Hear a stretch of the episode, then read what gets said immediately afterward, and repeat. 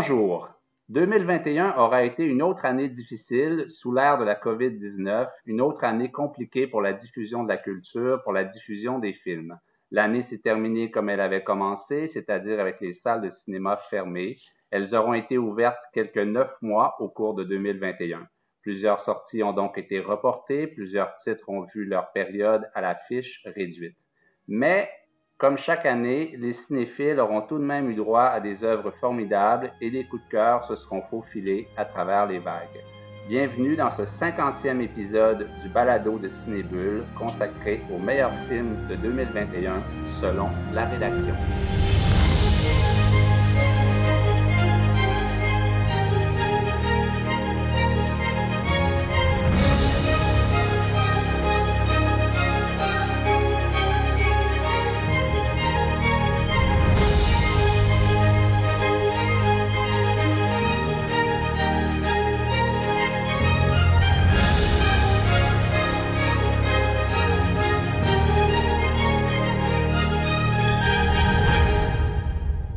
Éric Perron au micro de cet épisode spécial, un rendez-vous joyeux malgré tout, puisqu'il s'agit de parler de films appréciés.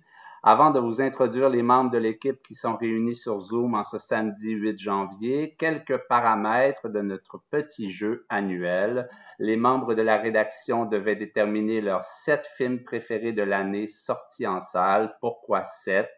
parce que 10 c'est trop et 5 c'est trop peu, et puis 7 ça va bien avec 7e art. Pourquoi en salle? Pour favoriser la sélection d'œuvres communes, le nombre de plateformes est si élevé et nos collègues si à l'affût que si on ouvre cette option, ce ne sera plus un jeu collectif. Une première position dans un top personnel vaut 7 points, une seconde 6 points et une septième position vaut 1 point. Bon, j'ai assez parlé. Six membres de la rédaction ont décidé de participer cette année. On les retrouve à l'instant. Bonjour Marie-Claude Mirandette. Bonjour. Bonjour Zoé Prota. Bonjour Eric. Écoute, très ému d'entendre que c'est le 50e épisode aujourd'hui. Alors déjà, première chose que je voulais dire, et ensuite, je voulais te demander, qu'est-ce que ça fait d'animer le top de, un des tops de l'année? Après, je, suis nerveux, mais je vais essayer de bien accomplir la tâche, mais j'ai très, très, très hâte de vous, de vous entendre. Frédéric Bouchard, bonjour. Allô. Bonjour, Charles-Henri Ramon. Bonjour, Eric. Nicolas Gendron, bonjour. Salut, bonne année à tous les cinéphiles qui nous écoutent. Merci. Bonjour, Ariane Doré. Bonjour. Tour de table rapide avant de commencer le dévoilement. Sans nommer de titre, j'aimerais savoir si vous avez eu de la difficulté à établir votre top 7.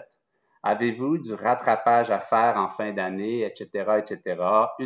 Sans nommer de titre, là, 30 secondes, quelques mots. Charles-Henri? Euh, moi, j'ai rattrapé effectivement deux trois, euh, deux, trois films que j'avais manqués euh, au cours de l'année, mais ils ne ils sont pas rentrés dans, le, dans, dans mon top 7. Donc, sinon, au long de l'année, j'en ai vu suffisamment pour, pour avoir une bonne idée de ce qui a été euh, distribué cette année. Orient? Ben non, je peux vous dire que moi j'ai été assez assidu pendant l'année. J'essaie d'attraper les grosses sorties d'auteurs euh, quand elles arrivaient. Je suis quand même euh, satisfait, notamment grâce au FNC. puis voilà, donc nous, j'ai pas eu à faire grand rattrapage. J'ai tout pêché, puis ça a été à ce moment-là assez facile d'établir le top. Zoé? Euh, très simple d'établir le top. J'en avais euh, quelques autres films qui auraient pu y rentrer aussi s'il avait été un petit peu plus généreux. Euh, j'ai dû écarter quelques films qui n'avaient pas connu de sortie en salle, malheureusement. et aussi des films, en fait, se sont retrouvés dans mon top de cette année. C'est toujours un peu le cas. C'est des films, en fait, qui, dans ma tête, étaient des films 2020, mais qui ont fini par gagner les salles en 2021. Je pense même, j'ai un film de 2019, en fait, dans mon top, qui a fini par arriver en 2021, mais bon, donc on, reste sur cette année-là, mais euh, voilà. Oui, mais parfois d'avoir vu euh, beaucoup, beaucoup, beaucoup de films, ça peut aussi être difficile d'en retenir seulement sept. Oui, oui, oui, absolument. Mais euh, le, coup, le coup de la sortie en salle, pour, pour la peine, ça m'a permis de faire du ménage. Frédéric? Ben, vraiment même chose que Zoé. ça a été quand même relativement simple, mais j'ai trouvé ça vraiment déchirant de me départir de quelques titres de mon top, étant donné qu'il n'y avait pas eu de sortie en salle. Bon, mais ça, OK, formidable. Ça veut dire que c'est un beau problème. Euh, Marie-Claude? Ben, même problème euh, avec la question des sorties en salle. Il y a plusieurs films que j'aurais beaucoup aimé euh, mettre dans ma liste et qui n'ont pas pu y trouver place. Effectivement, j'ai trouvé que c'était difficile de me souvenir qui étaient sortis dans l'année. il y a des choses que tu as l'impression que tu les as vues il y a deux ans presque. Et puis, essaie de t'en souvenir suffisamment pour en parler. Euh, ça a été un petit exercice. Euh, j'ai vu, moi, quelques films de dernière minute, dont un que j'avais manqué en salle l'été dernier, que j'ai pu rattraper euh, et que j'ai mis, qui s'est glissé dans mon, dans mon top 7. Alors, ce n'est pas vain de faire un sprint final lorsqu'on en fait un petit. J'aurais voulu en faire plus, mais malheureusement, il y a eu des, comme une espèce de, de d'événement qui s'appelle les salons fermés fait qu'il y a deux, trois films, pour ne pas les nommer, il y en avait un que c'était un certain Monsieur Del Toro, il y en a un autre, c'était des noms comme ça que j'ai pas eu le temps de voir, que je trouve que c'est quand même un peu chiant. Euh, de ben, ils, vont, ils vont revenir. Oui, puis ces films qui sortent, parce que chaque année, on était face un peu au même problème, même quand les salles sont ouvertes, c'est-à-dire qu'il y a quand même une panoplie de films dits importants ou potentiellement euh, qui vont faire la une et tout, qui sortent autour de notre 25 décembre de l'an. C'est ça, puis c'est toujours un peu absurde de mettre ces films-là dans le top de l'année en cours quand tu les as vus il y a cinq jours. En tout cas, c'est un, peu, un peu bizarre. Et toi, Nicolas? Euh, je, suis d'accord avec, euh, avec mes collègues dans, la mesure où la temporalité là, depuis la, pandémie est, vraiment euh, un concept élastique. Puis j'étais j'étais moi-même perdu là, dans mes agendas, mais il fallait que je, que je tourne les pages pour, pour, une chance qu'il y a des outils comme euh, Letterboxd et autres euh, agendas cinéphiliques qui peuvent nous aider à nous retrouver. Mais sinon, euh, sinon moi, je ne suis pas un très bon cinéphile de, de, plateforme. que c'est ça. Je m'ennuie, j'ai hâte que, que ça rouvre. Tous les espoirs sont permis, même si je suis dans la catégorie des optimistes. Tant mieux, euh, effectivement, il faut être optimiste. Euh, donc, euh, je suis le seul à avoir pris connaissance des tops de tous les participants. Je suis donc le seul à connaître le grand top collectif. Chaque personne dévoilera et commentera un film du top collectif et aura l'occasion de parler d'un autre film de son top personnel qui ne s'est pas hissé dans le grand top. Nous irons évidemment à rebours pour garder les titres les plus méritants pour la fin. On commence avec toi, Frédéric. Tu es celui qui commence parce que ton top personnel s'est grandement démarqué cette année. Un rebelle. Non, mais ça, c'est amusant. Ça, c'est très amusant parce que c'est très, amusant parce que Eric me dit souvent que je suis un des moins cinébuliers. Oh! Ah! Peut-être que ça a changé cette année. Attends, tu devineras pourquoi en cours de route. On y reviendra à la fin. Je vais te demander de nous parler des films qui sont en position 7 et 6 du grand top, parce que, évidemment, comme vous êtes 6, il faut qu'il y en ait un qui s'occupe de deux positions. Alors, tu vas dévoiler les positions 7 et 6. Commençons par la septième place, qui est ton premier choix. Alors, c'est Flea de Jonas Poer Rasmussen. Donc, est-ce que tu peux nous en parler? Euh, ben oui, euh, oui, je peux en parler. C'est un film qui a pris l'affiche justement le 19 décembre, deux jours avant la fermeture euh, des salles. Moi, j'ai eu la chance de le voir pendant le TIFF. c'est un film qui devait être intéressant. Il devait être présenté en première mondiale à Cannes en 2020, mais il a finalement été projeté en primeur à Sundance en janvier 2021. Et depuis à peu près 12 mois, il ne fait que récolter les éloges. Donc, Flea, c'est ça. C'est euh, de Jonas Poer Rasmussen. C'est un cinéaste danois et le film, c'est un documentaire animé. Documentaire animé, je dois préciser que à peu près tout le film est animé, quelques images d'archives, mais dans le sens que même le concept du film, qui est le réalisateur qui va à la rencontre euh, de son protagoniste, ce sont des images qui sont aussi mises en scène en animation. Donc, le concept du film, c'est juste ça. C'est le cinéaste qui va à la rencontre de son ami euh, de 25 ans et euh, il lui demande de, s'asseoir. C'est un ami euh, qui a préféré garder l'anonymat, donc il va porter euh, le, nom fictif de Amin. Et c'est ça, il lui demande de s'asseoir, de fermer les yeux et de raconter son récit, son récit qui est celui d'émigrer de, Kaboul en Afghanistan jusqu'au Danemark. Donc, c'est un film qui est quand même très, très lourd et très, très sombre. On parle de trafic humain, on parle de voyage clandestin, on parle de mensonges, on parle aussi d'une famille qui est séparée.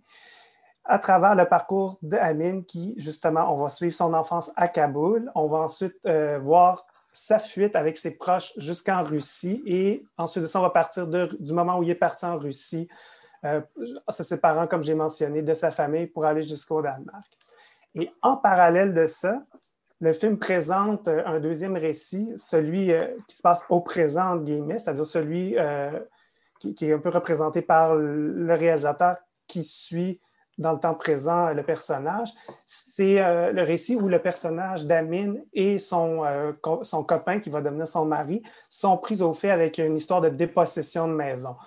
Donc, ils vont se mettre à la recherche d'une propriété euh, pour vivre. Et ça, ce qui est super intéressant, c'est que ça symbolise tout le, tout le thème majeur que le film, euh, dont, le film parle, c'est-à-dire la signification du foyer, ce que les anglophones appellent le home. Qu'est-ce que, qu'est-ce que home? Et euh, c'est, ça que le, film est traversé par ce thème-là, et c'est aussi symbolisé par cette autre, autre trame narrative-là. Puis l'autre chose que j'ai trouvé super touchante, c'est euh, le rapport aussi qui est exploré entre le, personnage d'Amin et son conjoint, parce qu'au début du film, les deux sont un peu plus distants. Euh, Amin nous avoue qu'il n'a jamais vraiment parlé euh, de, son récit à son copain. Et plus le film avance, plus c'est leur histoire d'amour, le fait qu'ils se rapprochent ensemble, qui va être illustré. Donc oui, c'est un récit très, très intime, mais je pense que ça illustre aussi avec une rare justesse au cinéma le parcours migratoire d'un individu et des conséquences que ça peut avoir euh, sur le reste de sa vie. C'est un film qui est à surveiller aux prochains Oscars. Il concourt dans deux catégories pour être dans la nomination du meilleur documentaire et aussi du meilleur film international. Il a été shortlisté euh, en représentant le Danemark, évidemment. Et Charles-Henri, il est aussi sur ta liste. Oui, euh, ouais, tout à fait. C'est, moi, c'est un film que j'ai, que j'ai placé d'emblée sur ma liste dès, dès, la sortie de la salle de cinéma. Euh, moi, je trouve que l'idée d'avoir euh, choisi l'animation pour parler de ce sujet-là est, est, excessivement intéressante parce que c'est un film où tout est inventé. En dehors de très rares euh, extraits d'archives, c'est un film qui, qui, qui, relate l'imaginaire, un parcours. Il y a un voyage, il y a un périple, c'est phénoménal. Il a, il a parcouru quasiment. C'est une épopée, c'est une vraie épopée. C'est une, vraie, une vraie épopée, tout à fait. Et je trouve que l'utiliser, de, de, de, de l'avoir matérialisé par, par, le, par l'animation, ça la rend à la fois complètement féerique, mais aussi très sombre. Et, Fred parlait tout à l'heure de, de la noirceur du film.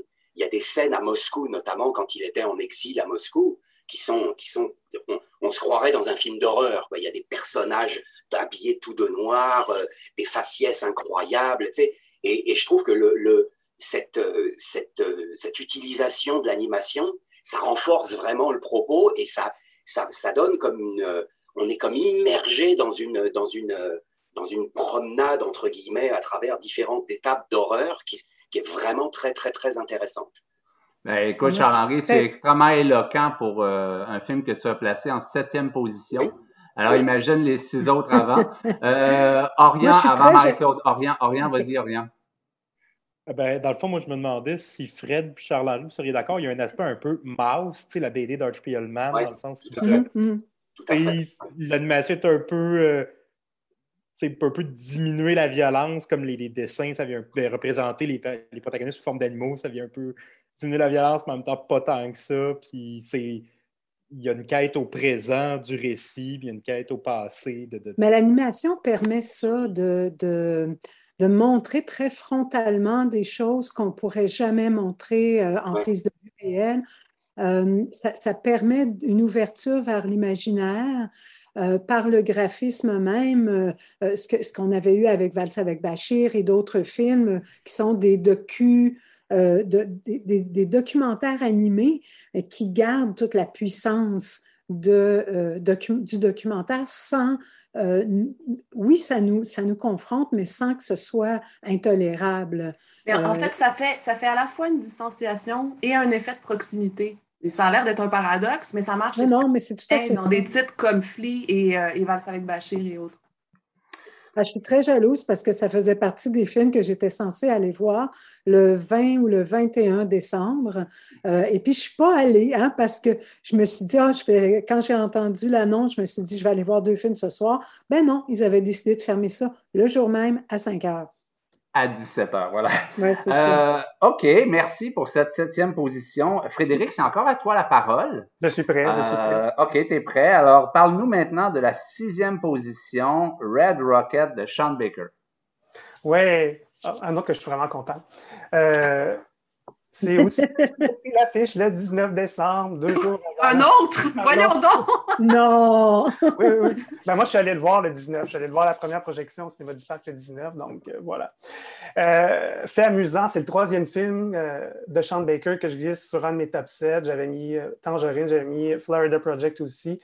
Donc, je pense qu'on peut commencer à dire que le cinéma de Sean Baker représente désormais pour moi une, valeur sûre. je pense que, ben, je pense que pour moi, Sean Baker, j'apprécie beaucoup ce qu'il fait parce qu'il met en scène un, groupe euh, de la société américaine qu'on voit presque jamais au grand écran. Des gens, disons-le comme ça, qui vivent dans des milieux très, très, très modestes. Souvent, c'est des laissés pour compte, des chômeurs, etc. Bref, c'est une, pauvreté que souvent on va dépeindre de haut dans le cinéma américain. Euh, Baker reste vraiment à hauteur de ses personnages euh, sans nécessairement non plus les glorifier. On sent toute l'empathie et le réel désir de représenter euh, cette classe sociale, entre guillemets. Dans Red Rocket, son personnage principal, c'est Mikey, un ex-acteur porno qui a bien profité de sa vie à LA, qui est de retour chez son ex-femme à Texas City sans sou, sans travail. Il va rencontrer une poignée de personnages, il va s'adonner euh, au trafic de drogue locale, mais surtout, il va s'enticher euh, d'une jeune fille qui s'appelle Strawberry. Il va la prendre sur son aile et elle travaille euh, dans un espèce de Dunkin' Donut. elle travaille au Donut Hole. Donut Hole. Oui, c'est ça. ça vaut la peine. Oui, ça vaut la peine de le mentionner.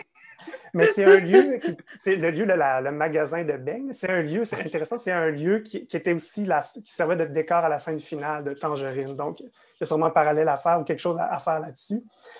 Bref, pour moi, euh, Red Rocket, c'est un peu la quintessence du cinéma de Sean Baker, au sens où, pour moi, ce qu'il a toujours voulu explorer ou peut-être dénoncer, c'est le rapport euh, au rêve américain. Et la trajectoire de Mikey, pour moi, euh, dans le film, l'illustre très bien. Il, il n'y a plus rien. C'est un personnage qui n'a plus rien. Il, vit avec ce désir brûlant-là de retrouver sa vie d'avant, qui comprend le succès, l'amour, ou du moins euh, beaucoup de sexe, euh, la gloire, euh, qui est aussi représentée par cette espèce de potentielle renaissance-là à LA dans le milieu pornographique. Puis cette exploration-là est dédoublée par le fait que Sean Baker ait choisi de manière très étonnante de donner le rôle à Simon Rex, Simon Rex, c'est un acteur qui, était sous, qui, est sous le, radar de personne. Je veux dire, c'est un acteur qui a fait des films comme Scary Movie 3, 4, 5, des films adolescents. Puis il lui donne la chance, lui, aussi, une certaine seconde chance de prouver, et il le prouve très bien. je veux dire, c'est une performance hallucinante. Euh, d'avoir cette deuxième vie-là. Et fait intéressant et qui est jamais ou très peu soulevé, en tout cas, je ne l'ai pas vu passer nulle part, euh, c'est que Simon Rex, avant d'entamer euh, sa carrière d'acteur. C'est lui-même euh, a lui-même joué dans des films pornographiques en version solo. Donc, ça ajoute un côté méta et quand même assez amusant, qui n'est pas innocent non plus dans son choix à Sean Baker de l'avoir euh, privilégié pour ce rôle. Oui, Simon, Rex, il a fait un peu de cinéma pornographique. Il a fait du rap aussi. Oui. Il a été présentateur sur genre MTV ou quelque chose du genre. Il a comme Bref, c'est quelqu'un qui a, eu euh, plusieurs vies euh, artistiques, mais toujours dans le domaine du, assez médiocre, euh, disons-le.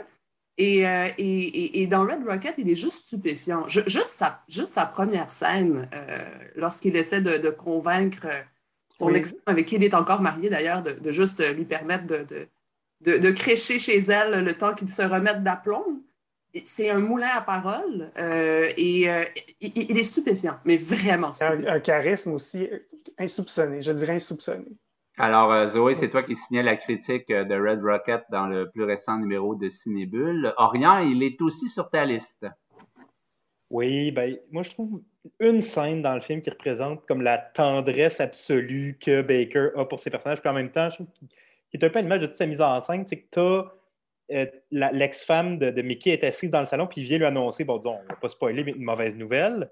Puis c'est un long plan fixe avec un, trépied un peu déranché. L'image est un peu croche.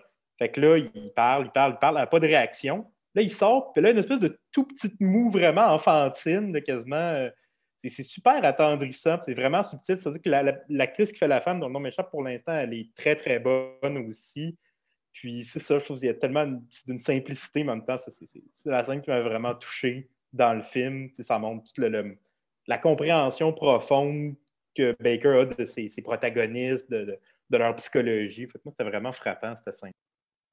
C'est euh, un film qui a vraiment failli euh, intégrer mon top aussi. Et euh, c'est pour ceux qui l'ont vu, vous n'écouterez plus jamais NSYNC. il fallait, il fallait Non, mais quatre utilisations toutes aussi intéressantes les unes les autres. Donc, quatre utilisations de Bye Bye Bye NSYNC. Quatre utilisations de Bye Bye Bye, dont une, j'allais dire piano-voix, mais ce n'est pas piano-voix, c'est clavier Casio-voix. Voilà. Inoubliable, inoubliable. Alors, euh, ben, merci pour cette sixième position. Et comme les autres, euh, je te laisse, euh, Frédéric, nous dire tout le bien que tu as pensé du un peu controversé, mais quand même formidable Dehors, Serge Dehors, de Martin Fournier et Pierre-Luc Latulippe, ton choix numéro 6. Oui, donc ça, ça signifie que personne C'est mon choix solo, c'est ça? Euh, non, il, a, il, ah. s'est pas, il pas hissé dans, dans, le grand top 7, mais vous êtes, vous êtes deux à l'avoir retenu. OK, OK. Ça, je suis quand même surpris. Je, je, je, vais avouer que je suis surpris qu'il ne se soit pas hissé plus, plus que ça. Mais oui, euh, parlons euh, dehors, Serge dehors.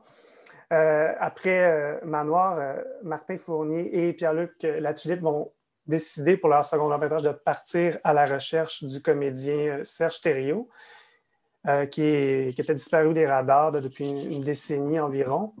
Ils vont le retrouver, mais ils vont surtout retrouver un homme euh, dépressif et reclus dans sa maison depuis plusieurs années. Ils vont aussi faire la rencontre de Anna, sa conjointe, et de Mélina, qui est euh, leur fille adolescente. Et les deux vont se prêter au jeu et décider de prendre part à l'aventure du film en toute connaissance de, cause, dans l'espoir que ça puisse possiblement sauver le comédien et qu'il puisse enfin sortir euh, de sa maison. Donc, les deux cinéastes vont s'installer chez Jolande et Robert, qui sont deux voisins qui habitent sous l'appartement de Serge Thériault. Donc, à partir de là, on va deviner la présence de l'acteur par des sons de pas euh, dans le plancher, donc sur le plafond, qui vont résonner au plafond, euh, mais aussi une voix de Serge Thériault alors que le personnage de, de, Robert va lui rendre visite. C'est d'ailleurs le seul qui va réussir à établir un contact avec Serge Thériault. Avec le rapport qu'on entretient au Québec au védétariat, je pensais vraiment que le film aurait pu devenir une espèce d'expérience très voyeuriste, mais c'est plutôt un hommage, très, très beau, très bel hommage aux personnes qui restent et qui aident dans un contexte comme celui de la dépression, avec toutes les, lueurs d'espoir que ça implique, mais aussi les doutes et les moments plus difficiles, parce que les moments difficiles, il y en a, et les, cinéastes les évacuent aucunement. Euh, l'autre force du film, je pense que c'est le fait d'en avoir fait un huis clos ça confère, au, ça confère au film une signature visuelle qui, qui se marie très bien avec l'idée de l'attente. On reste constamment dans l'appartement de Jolande et de Robert. La caméra privilégie les longs plans fixes et euh, la notion de temps se fait vraiment sentir. L'autre chose qui pourrait passer pour un défaut, mais qui pour moi est une force, c'est la simplicité narrative du film. C'est-à-dire que l'objectif du film est clair. On veut faire en sorte que Serge Thériault sorte de son appartement. Les repères euh, temporels restent limpides grâce à des discussions euh, téléphoniques entre Martin Fournier et Anna qui vont rapporter l'évolution euh, de l'état de Serge. Et ça, ça va faire en sorte que l'étau va se resserrer au fur et à mesure que le film avance. Et ça happe le spectateur, du moins moi, je me suis laissé complètement emporter par cette espèce de mission de sauvetage-là. Et ultimement, moi, le film m'a vraiment touché parce qu'il reste quand même, sans les révéler, mais extrêmement lumineux. On ressort du film euh, quand même galvanisé par cette espèce de lueur d'espoir euh, qui reste avec nous à la fin. Ça, puis les personnages très attachants comme Jolande qui femme peu de mots a toujours son cappuccino glacé à la main. Alors, il y a peut-être une autre personne qui va être euh, aussi déçue que ce film euh, ne soit pas monté dans le grand top 7, c'est Nicolas, euh, qui l'a quand même placé en position numéro 2 de son top personnel. Nicolas. Ben oui, c'était stratégique de ma part aussi, mais la stratégie n'a pas fonctionné, faut. Non, mais dans ça, c'est un film qui, un des films qui m'a le plus touché cette année, assurément. Puis Frédéric disait euh, emprunter les mots acteur, emprunter les mots comédien euh, en faisant le résumé. Mais moi, ce que je, ce que je trouve bien là, pour compléter ta pensée, Frédéric, c'est que justement, on oublie qu'on parle d'un acteur, on oublie que c'est Serge Thériault, on va vraiment au cœur de l'homme parce que premièrement, on, le voit euh, pratiquement jamais. On entend sa voix, donc c'est les gens qui l'aiment qu'on suit.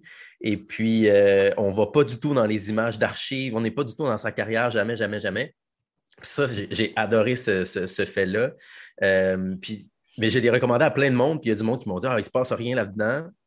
Puis il y a du monde qui ont, adoré. Fait que, je peux comprendre que c'est un film qui, qui, peut rebuter certaines personnes parce que c'est il y, a, un rythme assez lent, mais en même temps, les proches aidants, les proches aidantes de, de, euh, de Serge sont, sont, vraiment attachants, oui, puis profondément bienveillants, puis aussi au bout du rouleau.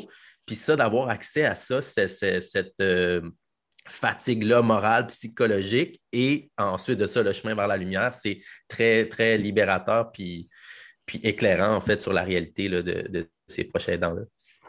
Mais Eric, quand tu mentionnais, euh, tu as utilisé le mot controversé, tu parlais des questions éthiques. Tu faisais référence aux questions éthiques qui ont été soulevées euh, par rapport oui, mais, oui, mais avec lesquelles je ne suis pas d'accord. On l'a placé dans Cinébule, puis oui, mais vas-y. Ouais. Non, non, non, c'était ma simple question. Oui, non, c'est ça, c'est que je sais pas. c'est les, magazines à potins, en fait, qui se sont emparés de ça avant même que le film sorte pour dire Serge Thariot est-il d'accord? Est-ce qu'on est-ce que c'est voyeur? Mais tu sais, la ben, démarche. C'est mal, connaître la démarche de C'est ça, voilà. Ben, c'est ça que j'allais, c'est ça que j'allais dire. C'est, je, je, pense qu'il faut voir aussi, il faut questionner un peu les intentions des, euh, des, euh, des, des, réalisateurs. Et je pense qu'il y en a qui sont pas allés suffisamment de ce côté-là, qui n'ont pas fait leur recherche. Et euh, je, je, rappelle aux, auditeurs l'excellent film Manoir, précédent titre de, de ces réalisateurs-là. Alors, on voit que ces gens-là font un travail extrêmement sérieux.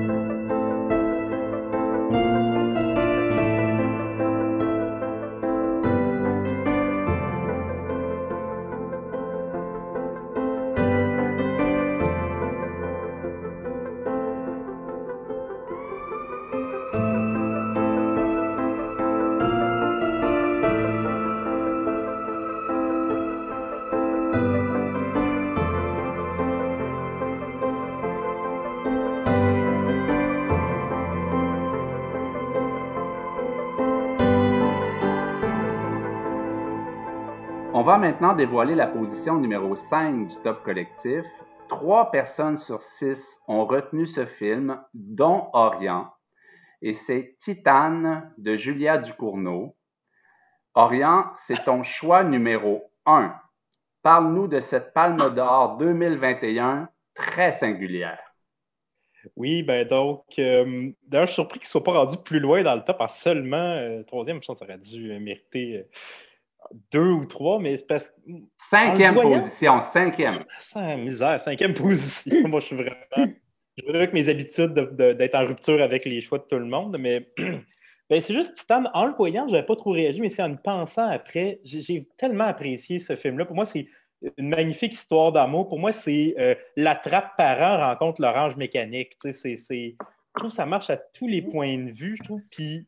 Je pensais jamais entendre ça dans ma vie, mais c'est magnifique. Moi non plus. Tu vois, ça, c'est l'effet du courneau. Euh, autant euh, grave, je l'avais pas tant apprécié. C'est-à-dire, je trouve que ça paraissait que c'était un premier long métrage, donc il y avait certaines, euh, disons, maladresses ou des ruptures de ton qui n'étaient pas toujours bien amenées.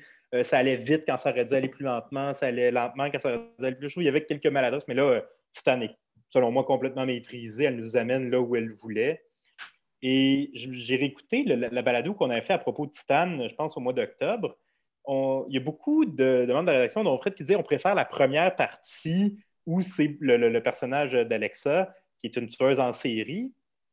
Euh, moi, j'ai pas. Euh, la première partie m'avait moins intéressé. Je trouve que c'était un peu. Euh, pas juste des meurtres à répétition, bon, ça m'intéressait moins, mais la partie psychologique avec le personnage de, Vincent Lindon, complètement incroyable, vraiment, je crois qu'on l'a dit, mais ça mérite qu'on le redise, il est tellement bon, tellement une force, force de jeu, je trouve que c'est fou.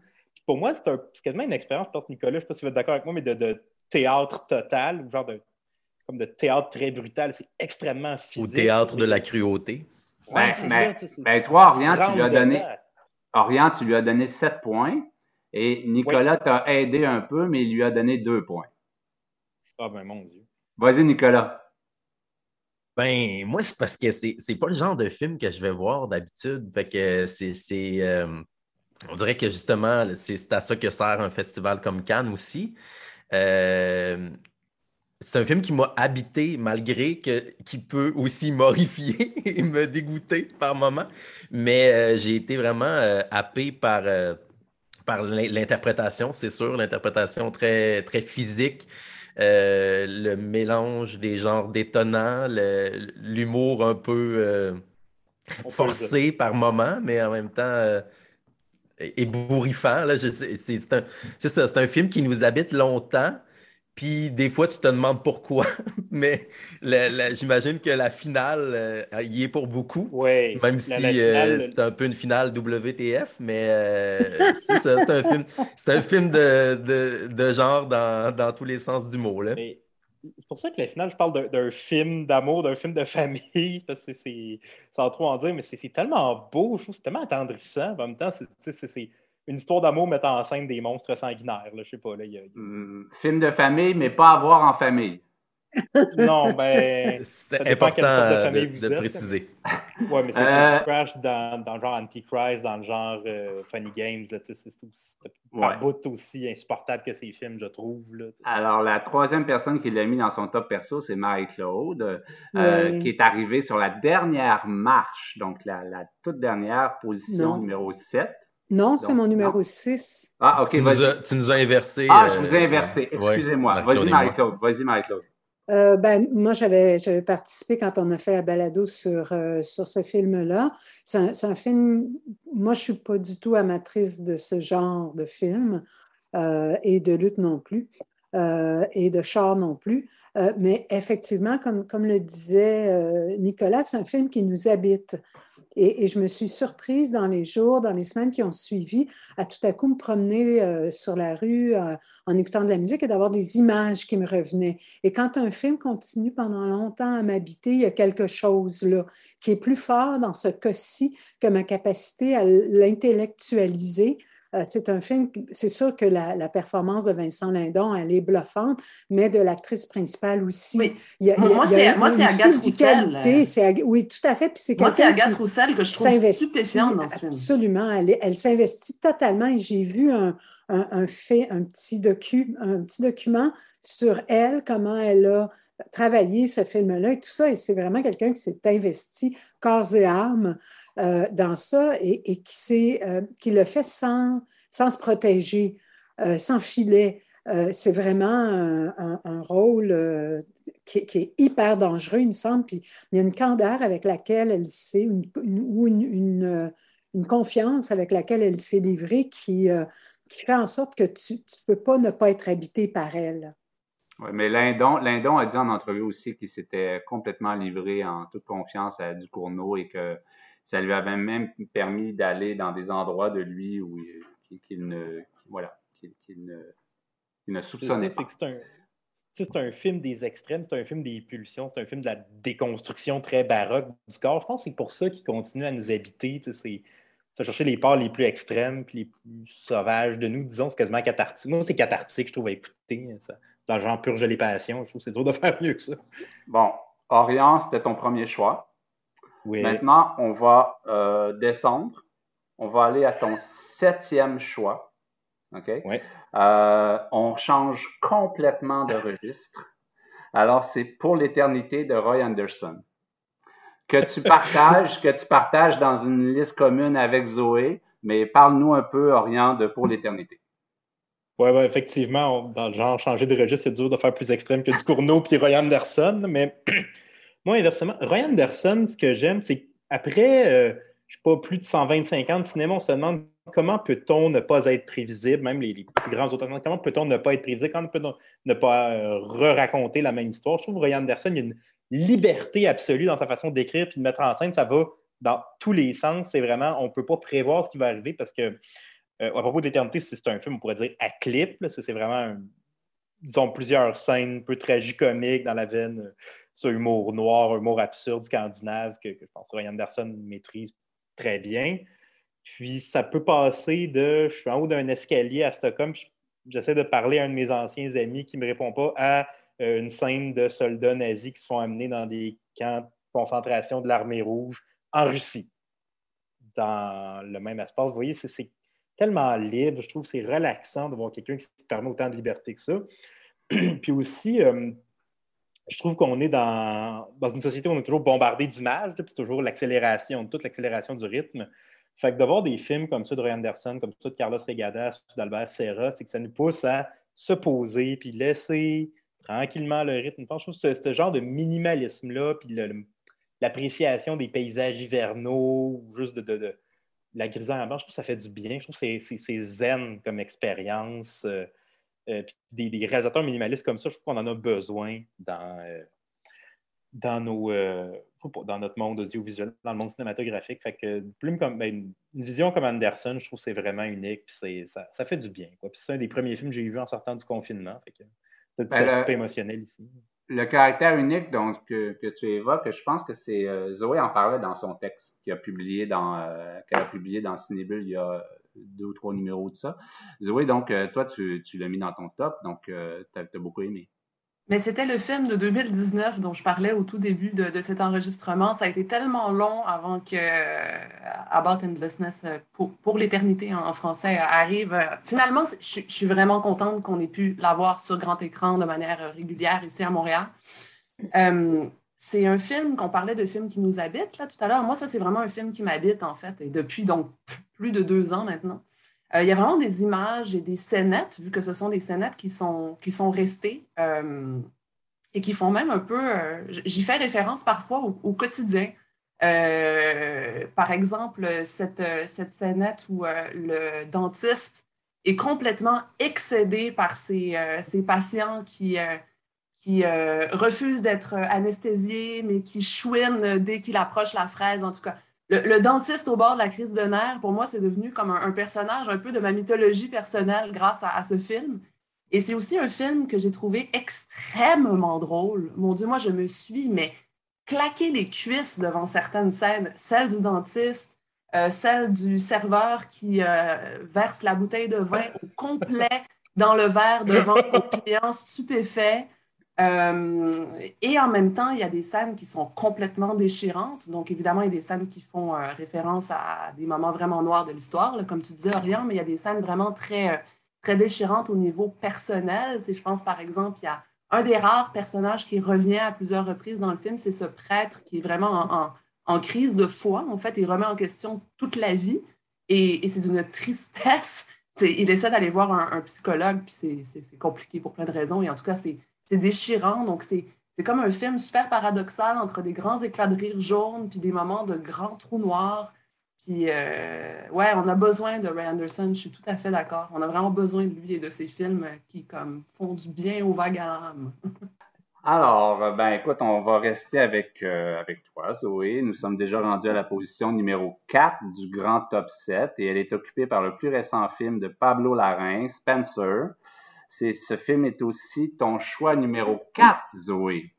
Oui, ça marche, ça marche. Oui, le fameux film où euh, Pablo Larraín s'attaque à la légende de Lady Di. Donc moi, euh, Pablo Larraín, c'est vraiment un de mes cinéastes contemporains préférés. Donc euh, il est chilien d'origine. la majorité des gens l'ont connu avec No. Euh, ensuite, un peu moins connu, euh, El Club, moi, c'est un film qui m'avait vraiment marqué. C'est un film très, très dark, un peu sur les tourments de l'Église catholique. C'est un film qui avait eu l'Ours d'argent, la Berlinale, et ici, euh, il avait eu la Louve d'or au, FNC à l'époque. Et puis, après, il est passé aux films internationaux, Pablo Larraine, et c'est comme un, des, un des rares à ne pas avoir, entre guillemets, perdu son âme en passant au cinéma international. puis ce qui est en plus particulier, c'est que non seulement il passe à l'international, mais il s'attaque à des monstres sacrés de l'histoire et de la culture populaire euh, de d'autres pays que le sien. Donc, euh, il consacre des, des, biopics, donc ces fameuses biographies filmées. Euh, le grand public raffole, ça joue sur l'attachement quasi maladif qu'on a avec certaines figures célèbres qui sont vraiment passées dans le domaine public. Et souvent, les biopics, ben, c'est des œuvres qui sont narrativement très classiques, euh, qui adoptent une position euh, assez euh, agiographique par rapport à leur sujet. Mais ce n'est pas du tout ce que fait la reine avec ses biopics, en fait. Et euh, moi, je suis totalement cliente parce qu'il en fait des vraies propositions cinématographiques vraiment particulières. Donc, il a fait un biopic vraiment fucked up sur la légende chilienne, le poète national Pablo Neruda. Et après, pour revenir à ses films internationaux, donc moi, j'avais adoré Jackie, le film qu'il avait consacré à, à, Jackie Kennedy, ex-première dame des États-Unis. Puis c'est vraiment le genre de projet casse-gueule. Tu, te dis, il va se casser les dents à s'attaquer au, monument Kennedy. Et absolument pas. Le film était magnifique et c'est exactement ce qui se passe aussi avec Spencer, qui s'attaque donc à Lady Di, légende britannique cette fois-ci, euh, mais tout aussi célèbre mondialement que, Jackie Kennedy. Et Jackie et Spencer, c'est vraiment deux films qui fonctionnent, mais en parfait binôme parce que les démarches sont totalement similaires. Donc, si on a apprécié la démarche de Jackie, on va sûrement adorer celle de Spencer. Euh, donc, Spencer, c'était le nom de jeune fille de Lady euh, Diana avant qu'elle n'épouse le prince Charles, qui était donc le prétendant au trône d'Angleterre au tout début des années 80 lors de leur mariage et qui, aujourd'hui, en 2022, est encore prétendant au trône d'Angleterre. Donc, il y a beaucoup d'années qui sont passées, mais ça n'a rien changé. Et, euh, et tout comme Jackie Kennedy, Lady Di, c'est des destinées tragiques. Ce sont des femmes qui étaient au top de la haute société, au top d'une certaine idée du pouvoir. Elles étaient sublimement belles, elles étaient sublimement malheureuses, elles étaient extrêmement aimées du grand public aussi. Et chacune dans leur genre, elles ont connu des destinées tragiques qui augmentent évidemment encore plus la légende.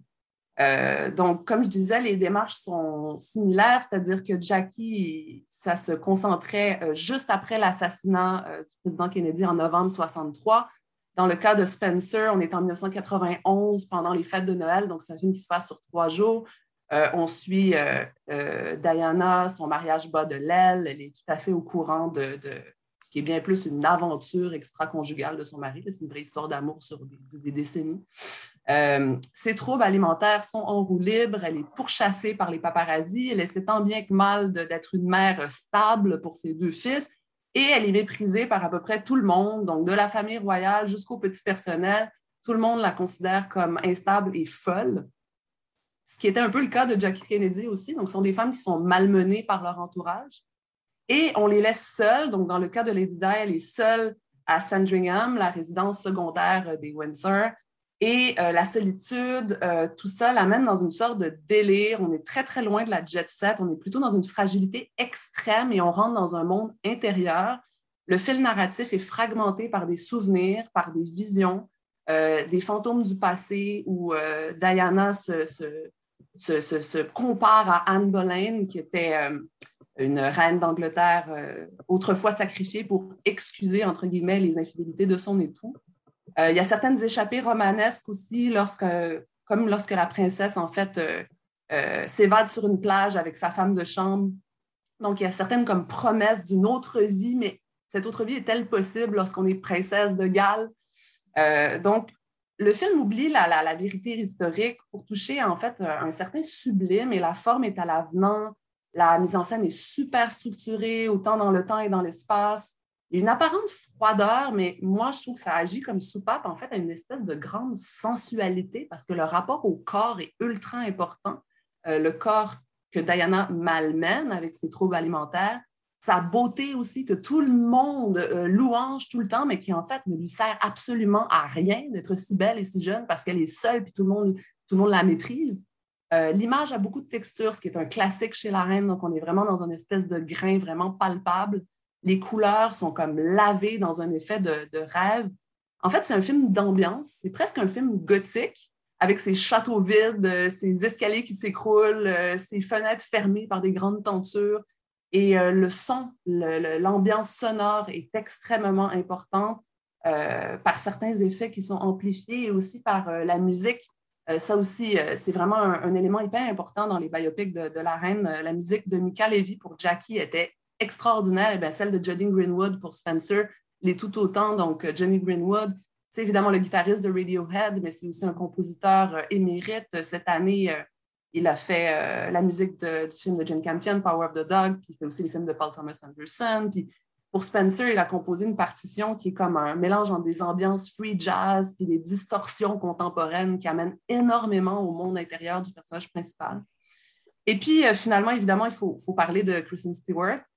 Euh, dans Jackie, euh, Nathalie Portman avait fait vraiment un travail stupéfiant sur sa voix et aussi sur sa posture pour incarner Jackie Kennedy.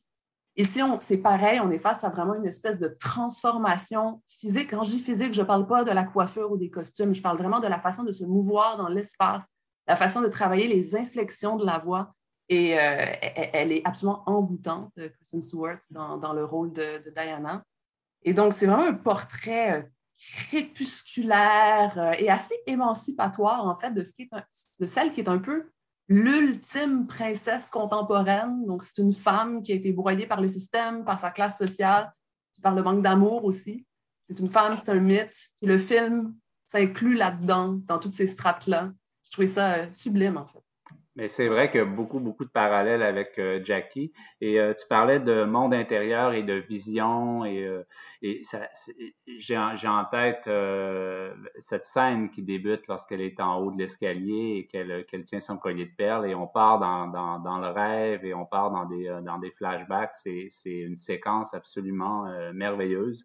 tu l'as placé en quatrième position de ton top, mais il y en a un qui l'a placé en deuxième position et c'est Frédéric. Frédéric, tu as beaucoup aimé Spencer. Ben, je pense que Zoé a fait une parfaite description du film. Moi, euh, la seule chose que j'ajoutais, c'est que tu as dit le mot émancipation. Moi, c'est vraiment ça qui, m'a touché. C'est l'espèce de, récit. Euh, le, titre le dit, Spencer, c'est la réappropriation de qui elle est, euh, de, son identité. Oui, de sa maternité aussi, mais ça, ça, serait un, autre sujet. Mais euh, oui, moi, j'ai aimé la représentation aussi de l'ennui, ou je ne sais pas si on peut dire l'ennui, mais cette espèce de. Il y a des scènes où, la, famille royale l'attend pour souper, puis c'est des scènes où elle ne veut pas y aller. Elle, préfère rester dans sa chambre. Puis ça, ça a l'air d'être le drame du siècle, juste se préparer puis partir. C'était vraiment impeccablement rendu aussi. Donc, oui, moi, le, le film est vraiment euh, m'a vraiment touché cette année. Mais on, se dit quasiment, euh, hey, je voudrais vraiment pas être dans la famille royale, dans le fond. C'est comme ah, ça.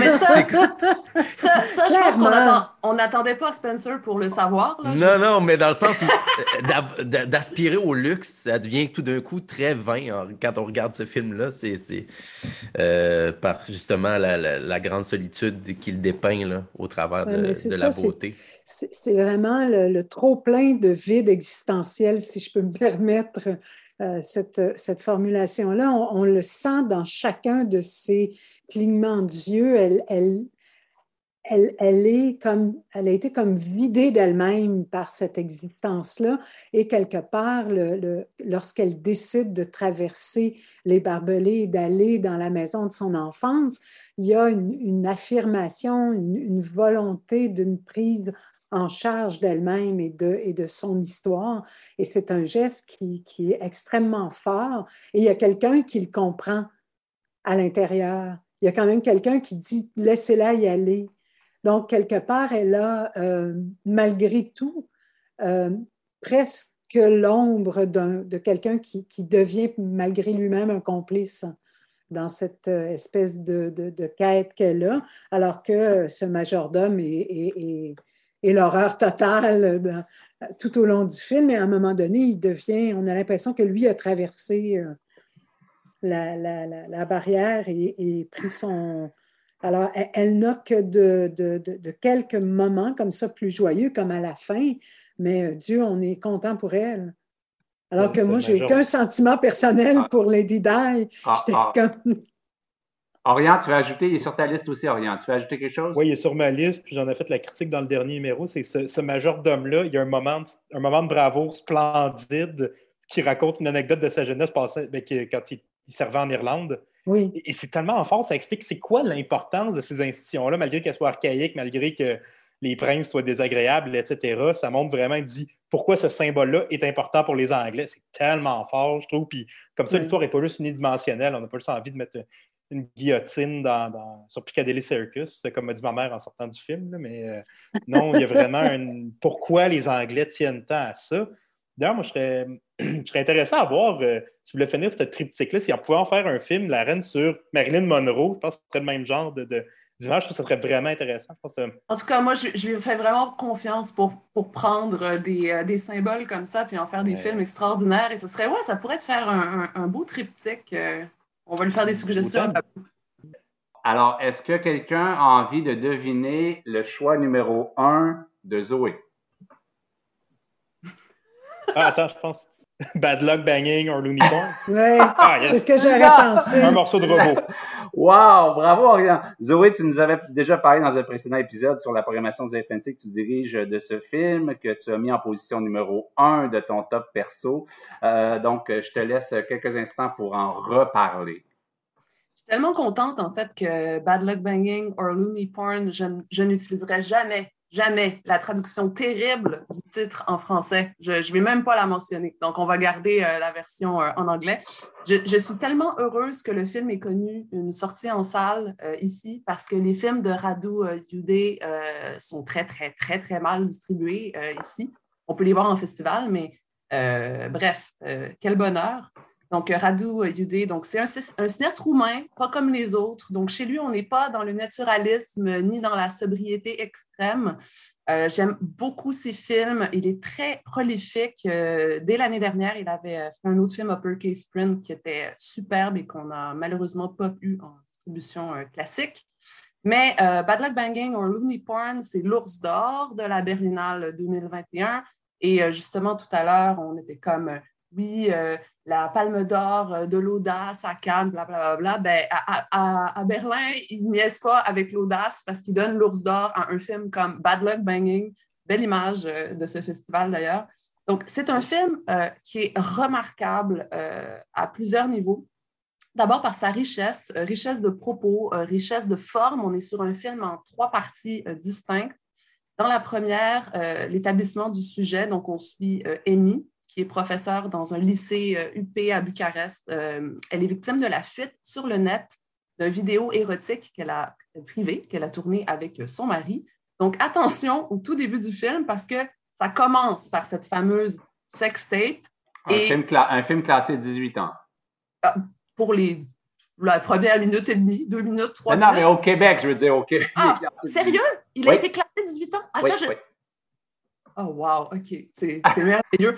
Wow, je, tombe des nues. Mais moi, moi, ça me fait juste rire parce que j'ai des collègues programmateurs et ou journalistes qui ont commencé le visionnement de ce film, par exemple, dans un lieu public, comme par exemple dans un train. Donc, Ici, je, je, salue mon collègue euh, Théophile Méniel qui a dit Ah, je, me parle de Radio et je suis entre telle ville et telle ville. Puis là, on, rigolait, on disait Imagine le, contrôleur. Mais non, monsieur, c'est de l'art, c'est de l'art. Donc, bref, on commence par la fameuse euh, sextape. Donc, attention, où est-ce que vous commencez euh, le film? Donc, L'établissement de ce sujet-là, ensuite, on suit Amy dans Bucarest. Elle se balade dans une ville où le passé et le présent cohabitent énormément, puis un lieu qui est présenté comme étant assez inhospitalier. La deuxième partie du film, euh, ça coupe de manière très abrupte. C'est un abécédaire formaliste qui va avec une vitesse folle. C'est rempli d'humour, rempli de cruauté. Et finalement, en troisième partie, on a la rencontre entre Amy et les parents d'élèves qui veulent tous sa peau parce qu'évidemment, c'est une mauvaise femme parce qu'elle euh, a leaké sur Internet dans, des positions euh, non conformistes. Et ça, c'est un théâtre de l'absurde qui explose en plein délire. Donc, Battle Banging, c'est un film qui est à la fois très sérieux, mais c'est aussi une comédie hilarante qui tire à boulet rouge sur tous les travers humains. C'est outrancier, parfois c'est grossier. Euh, Radu c'est un des rares cinéastes auteurs contemporains qui ne porte pas nécessairement au nu, en tout cas dans toutes les circonstances, les fameuses questions de la subtilité. On loue tellement la subtilité quand on parle de cinéma d'auteur. Lui, euh, il défend que ce n'est pas parce que le propos est explicite que le sujet est moins complexe. Et je trouve ça assez rafraîchissant et jouissif de l'écouter. Euh, et le propos du film ici est complètement universel parce que oui, il parle d'histoire contemporaine roumaine, surtout dans l'abécédaire, le segment final du film, mais les questions qu'il pose, qu'est-ce qu'on en fait de l'histoire? Qu'est-ce qu'on garde? Qu'est-ce qu'on jette? Ça s'applique évidemment extrêmement bien ici au Québec, voire partout dans le monde. Et les questions abordées par le film, elles sont multiples et elles sont pile poil dans le plus actuel et le plus pertinent. On parle de slut shaming, de racisme, de sexisme, d'intolérance, de xénophobie, de patriotisme outré. On parle de réécriture historique. On parle de la toute-puissance de l'argent. de la manipulation de l'information, du clientélisme roi dans les établissements d'enseignement, euh, du mépris de la culture, de la glorification de l'ignorance, de toutes nos contradictions et de nos hypocrisies.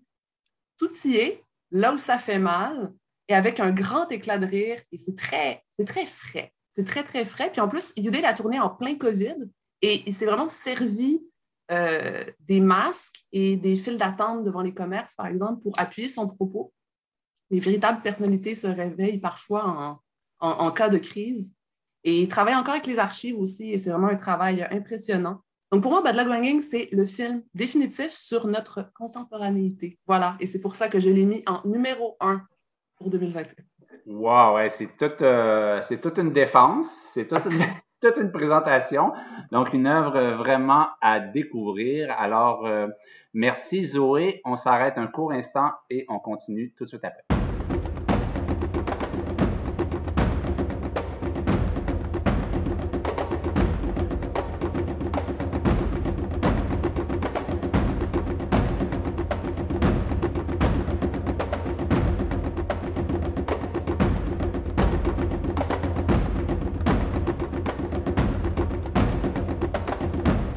Nous arrivons maintenant au podium du grand top 7, les trois premières positions. Comme aux autres, Nicolas, je t'ai demandé de commenter deux titres et je pense que tu as aisément deviné celui qui est très bien placé dans le top collectif, en troisième position avec quatre sélections et 13 points. Je te laisse le présenter. là, tu me, fais une, tu me, fais une, devinette, là? Ben, vas-y, tu, tu, as dit que tu l'avais deviné, alors vas-y. Est-ce qu'on parle d'une production, euh, d'une distribution Netflix plutôt? Euh, ouais. Ouais, ok, ok. Un film de, dont on vient de discuter pendant la pause, je crois bien, c'est-à-dire euh, un film de la nouvelle réalisation de Jane Campion. C'est bien ça? C'est bien ça. Euh... okay, Mon Dieu, t'avançais vraiment. Euh... Non, non, mais c'est parce que j'ai dans ma tête, j'ai okay. pensé d'autres affaires. Euh, ben, on parle bien sûr de Power of the Dog ou Le pouvoir du chien dans ses traductions littérales dont on a le secret au Québec. Contra contrairement à la France qui garde souvent des titres anglais. bon, The Power of the Dog, je pour l'anecdote, c'est un, c'est un film qu'on doit presque à Gérard Depardieu, hein, parce que c'est son meilleur roman à vie. Et Roger Frappier est tombé sur euh, une entrevue où euh, Gérard Depardieu euh, nommait ses, ses, choix comme ça, c'est son meilleur, son meilleur album, son meilleur livre. Et le producteur québécois, Roger Frappier, de Max Film, est allé lire ça. Il était, il était à Paris et il est tombé en amour avec le film les droits n'étaient pas disponibles. Il y a avec le livre, a... en amour avec le, Oui, avec le livre de, de, de, de, Thomas Savage, qui date quand même de 1967. Il a harcelé la maison d'édition jusqu'à temps que les, les, droits euh, soient disponibles. Et par un concours de circonstances, euh, euh, Jane Campion est, est, arrivée dans le décor parce qu'elle aussi elle était tombée en amour à, avec le livre. Donc, c'est de longue haleine pour Roger Frappier, mais on peut aussi remercier euh, Gérard Depardieu indirectement euh, pour ce beau film. Et bon, c'est un film qu'on classe dans la catégorie euh, des westerns, si on veut. Jane Campion dirait, je crois, même post-western, si on quelque chose comme ça. ça se passe au Montana dans les années 1920. C'est autour de deux frères qui détiennent un ranch. Deux frères vraiment diamétralement opposés, on pourrait dire ça. Un euh, trop gentil, trop doux, et l'autre un peu rustre, euh, un peu beaucoup rustre. Euh, on est dans les euphémismes. Donc, ces deux frères-là vont croiser le chemin de Rose, une veuve, et de son fils Peter. Et euh, le plus jeune, euh, George, va marier Rose. Et ça, ça va un peu euh, foutre le feu, si on veut, au ranch dans les relations entre les frères, mais en particulier entre Phil, le frère aîné, le rustre, et Rose et son fils. Donc, ce n'est pas un film du tout de rebondissement. Orient parlait plutôt de prévisibilité. C'est un film qu'on pourrait dire même très prévisible dans son récit. Mais il ne l'est pas dans la façon de raconter ce récit. Donc, c'est un film de langueur, euh, très sensoriel, très sensuel, d'une violence sourde également. Et chaque personnage est un peu enfermé dans un trait de, sa personnalité. Euh, je parlais du jeune frère euh, qui est interprété par Jesse Plemons, qui est enfermé dans, son espèce de gentillesse, dans son espèce, espèce de politically correctness, si on veut. Euh, Rose est enfermée dans, probablement dans son deuil et, à la suite de ce deuil, dans son alcoolisme, dans, cette histoire d'amour-là un peu presque obligé, si on veut, ou intéressé. Et euh, le fils Peter, lui, est enfermé dans sa définition de, ce qu'est un peu la masculinité et aussi, on pourrait le dire, un peu la même chose de Phil, mais pour lui, ça se dégage plus par, euh, une, grande agressivité, un besoin de contrôler, de dominer, si on veut, le, narratif euh, de sa vie.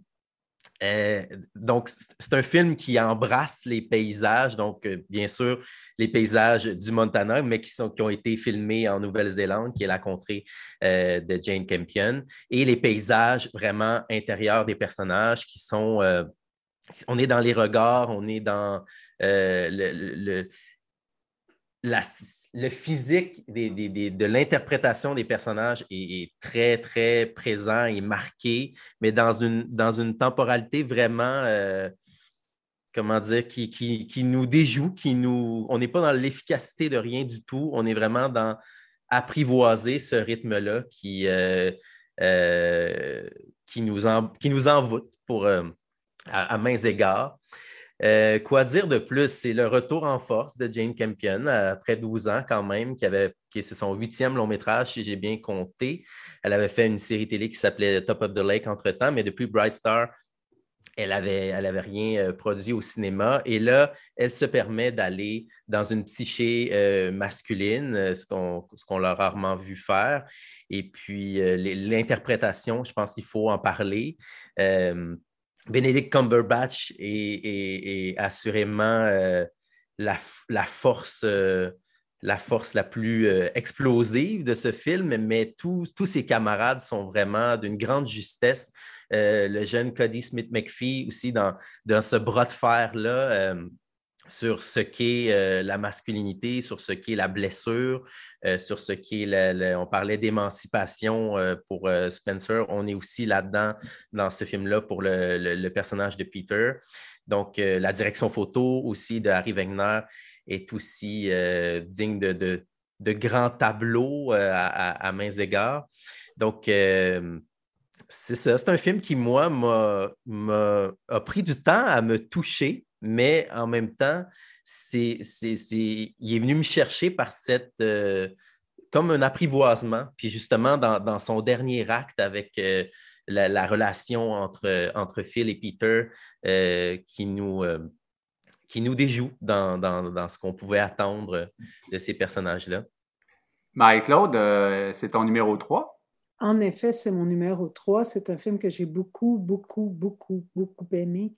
Euh, j'ai aimé le contraste qu'il y a entre l'espèce de paysage tranquille et euh, les personnages qui ont une, vie intérieure tourmentée. Je trouvais que il y, avait surtout euh, les, deux personnages principaux, donc Benedict Cumberbatch et, et le jeune acteur qui est d'une puissance incroyable dans le non-dit.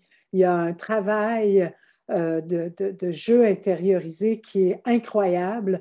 J'ai même trouvé, et c'est peu dire, vu mon amour de Benedict Cumberbatch, que c'était euh, le jeune acteur qui était le plus, euh, le plus puissamment efficace dans ce film-là, même si chacun amène, apporte sa pierre à l'ouvrage, il, est bluffant complètement. Et euh, j'ai trouvé que c'était euh, tellement beau, tellement bien filmé, tellement filmé comme euh, un western américain, mais avec une densité psychologique sans jamais être psychologisant. On tombe jamais dans le psychologisme, mais tout est dans l'image et dans le, dans le jeu, dans le, le non-dit des, des personnages. Charles-Henri? Oui, moi j'ai beaucoup aimé aussi. Je l'ai mis, je pense, sixième dans mon, dans mon top. c'est un film qui m'a beaucoup rappelé les néo-westerns des années 60-70. Je pense que c'est un, film qui est très sombre sur beaucoup moins idéaliste et beaucoup moins utopique sur les relations humaines. Dans la, dans la tradition du western, il y a les bons, il y a les méchants, il y a, il y a les cow-boys, il y a les Indiens, il y a ce qu'on doit faire pour sauver la nation, ce qu'on doit faire pour sauver un bétail, ce qu'on fait. Et là, euh, dans, toutes ces notions de clarté se sont peu à peu euh, effondrées dans les années 70, et j'aime bien ce, retour en arrière, euh, où on a beaucoup plus travaillé sur l'ambiguïté, justement, et la famille. Dans le, néo-western, la famille est toujours, ou à peu près toujours, le centre de tension. Euh, et, effectivement, dans, Power of the Dog, c'est vraiment ça qui, crée le, problème, la, famille. Et donc, j'aime bien cette, cette, façon de jouer avec des codes, de revenir dans du cinéma qui est, qui est plus vraiment à la mode, hein, mais, euh, mais j'ai trouvé ça très intéressant de la part de, de Jane Campion. Zoé? Euh, vous avez pas mal tout dit. En fait, euh, c'est un film, en fait, que quand on lit, mettons, le synopsis, on a l'impression d'abord que le personnage de Benedict Cumberbatch est vraiment le héros, alors qu'en fait, il n'en est rien. Ils sont quatre, ils sont deux, mais ils sont même quatre, parce que vraiment, les quatre personnages ont vraiment chacun leur time to shine, leur singularité, qui sont vraiment très bien observées, et les quatre performances sont, euh, sont remarquables. Et donc, non seulement il n'y a pas qu'un personnage principal, mais il n'y a pas justement euh, de bon, de méchant, de manipulé, euh, de celui qui manipule, de victime, de bourreau. C'est beaucoup plus compliqué que ça et c'est en, quoi? C'est un film aussi de Jane Campion parce que euh, ce qui a toujours été une de ses grandes forces, une de ses grandes marques de fabrique aussi, c'est cette espèce de extra subtilité dans l'examen des relations humaines et des rapports de pouvoir dans les relations humaines. Donc, euh, ouais, un, super beau retour, en fait, au cinéma. Et je dois aussi dire sur une note un peu plus personnelle que Jane Campion est une femme formidable. Ben oui, j'allais te poser la question parce qu'elle est venue au FNC. Donc, euh, étant donné ton, ton rôle, tu l'as rencontrée. Comment, comment ça s'est passé? J'ai passé une journée complète avec euh, Miss Campion. Et un jour, je vais peut-être en faire une nouvelle, donc ma journée avec Jane, parce que ce fut une journée à multiples rebondissements et euh, qui a commencé tôt le matin dans un cadre euh, assez cadré, justement, celui d'une conférence de presse. Là, c'est très euh, corpo et tout. Et ça s'est terminé très tard dans quasiment un party. Écoute, je pense qu'on était à deux doigts d'avoir Jane Campion dans mon salon à boire du whisky. Donc, elle est extraordinaire. J'espérais que tu dises on a fini au karaoké. Mais bon, c'était probablement pas ouvert à, cette époque-là encore. Non, mais non, honnêtement, Jane Campion est une party girl. Vraiment. Et une, une, une femme euh, vraiment euh, extrêmement sympathique, extrêmement gentille, euh, qui est beaucoup plus accessible que des fois l'entourage d'une personne de ce, de ce standing veut le faire entendre. Tu l'approches avec des pincettes, mais en fait, tout ce qu'elle elle veut, c'est te prendre dans ses bras puis avoir du fun. Vraiment une très, très, très belle rencontre. Vraiment. Pour rappeler que c'est elle hein, qui a signé l'adaptation du film, je pense que je ne l'ai pas dit au départ, là, puis elle a elle a aussi remporté le, le, Lion d'argent de la meilleure réalisation pour ce film qui marque son grand retour, comme le disait si bien Zoé. Alors, euh, maintenant, euh, Nicolas, parle-nous du film que tu as placé juste avant le Campion dans ton top perso, c'est-à-dire ton choix numéro 4. Je te laisse le dévoiler. Oui, ben pour moi, c'est arrivé euh, de nulle part. Puis même, je pensais là, que c'était un film de, de 2020, j'étais mêlé, mais euh, c'est Promising Young Woman de Emerald Fennell. Euh, qui est, d'abord une actrice. et moi, je ne la connaissais pas parce que, honte à moi, je n'ai pas vu The Crown, c'est-à-dire mon intérêt pour la famille royale, justement. et elle était aussi, elle est, aussi une scénariste, entre autres, de Killing Eve. Et là, euh, pour ce film, euh, son premier long métrage, euh, qu'elle décrit elle-même comme un piège, elle a imaginé le personnage de, Cassie, qui, qui, a environ, qui a fin vingtaine au début du film, et qui a, imaginé, un stratagème pour mettre les, garçons dans l'embarras, pour ne pas dire leur mettre le nez dans leur caca. C'est-à-dire qu'elle va dans les bars euh, tard le soir et fait semblant d'être euh, d'être saoule. Et euh, elle se fait aborder par des inconnus qui la ramènent chez eux et qui souvent veulent profiter d'elle. Et, et elle leur dévoile assez rapidement qu'elle n'est pas saoule. En fait, elle leur dévoile juste au moment où ça pourrait dégénérer. bon, j'en dis peut-être beaucoup à, ce moment-ci, mais c'est vraiment le début du film. Alors, juste ça, juste cette prémisse-là, pour moi, c'est d'une richesse, d'une profondeur, d'une délinquance euh, vraiment euh, rafraîchissante. Et elle leur demande euh, souvent, le personnage de Casey, qu'est-ce que tu fais? Qu'est-ce que tu penses que tu fais? là, c'est le moment de lucidité. Donc, et, donc c'est oui un film sur la, culture du viol, oui un film sur la masculinité toxique, mais rapidement, on, se rend compte que ce personnage-là est là pour ébranler nos certitudes et que les siennes vont, vont l'être également euh, euh, en cours de route parce qu'elle n'est pas là. Tu sais, c'est pas euh, un revenge movie ou sanglant et horrifiant. C'est, on est vraiment plus dans la psychologie. Qu'est-ce que c'est que la moralité ou le bien et le mal et c'est quoi la fine ligne entre les deux? c'est comme une vraiment, on est à la fois dans la comédie, dans le drame, dans, le tragicomique, si on peut dire. Euh, il y a cinq actes. C'est vraiment un mélange des genres assez périlleux, mais d'une grande maîtrise. Et il faut dire qu'il y a une actrice euh, au centre de ce film-là qui, euh, qui, qui, fait un tour de force pour moi. Elle s'appelle Carrie Mulligan. On la connaît depuis quand même plusieurs années dans, dans dans Shame, entre autres, dans Education, euh, dans plusieurs films d'auteurs.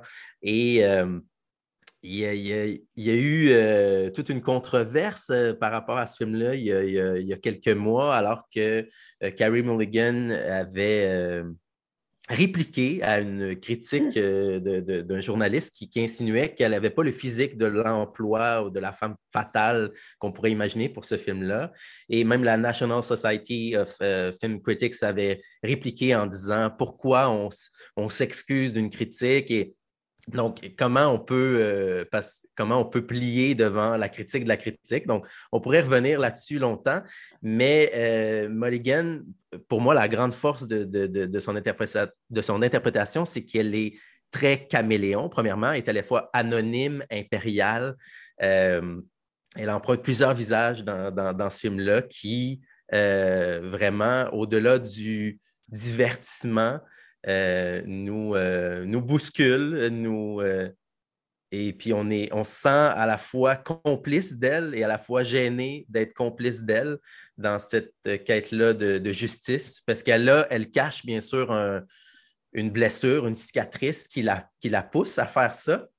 Et puis rapidement, son jeu dans les bars va prendre une autre dimension plus, plus, grand, plus grandiose, j'oserais dire, plus, chevaleresque euh, dans, sa quête de justice puis de vérité. Donc, euh, c'est un film à, redécouvrir parce qu'il il a été euh, très, très peu vu. Je me demande même si j'avais le droit de le mettre parce que je pense qu'il était essentiellement dans les plateformes. Puis à un moment donné, il y a eu, quelques diffusions en salle, quelques, quelques représentations, mais c'est à voir.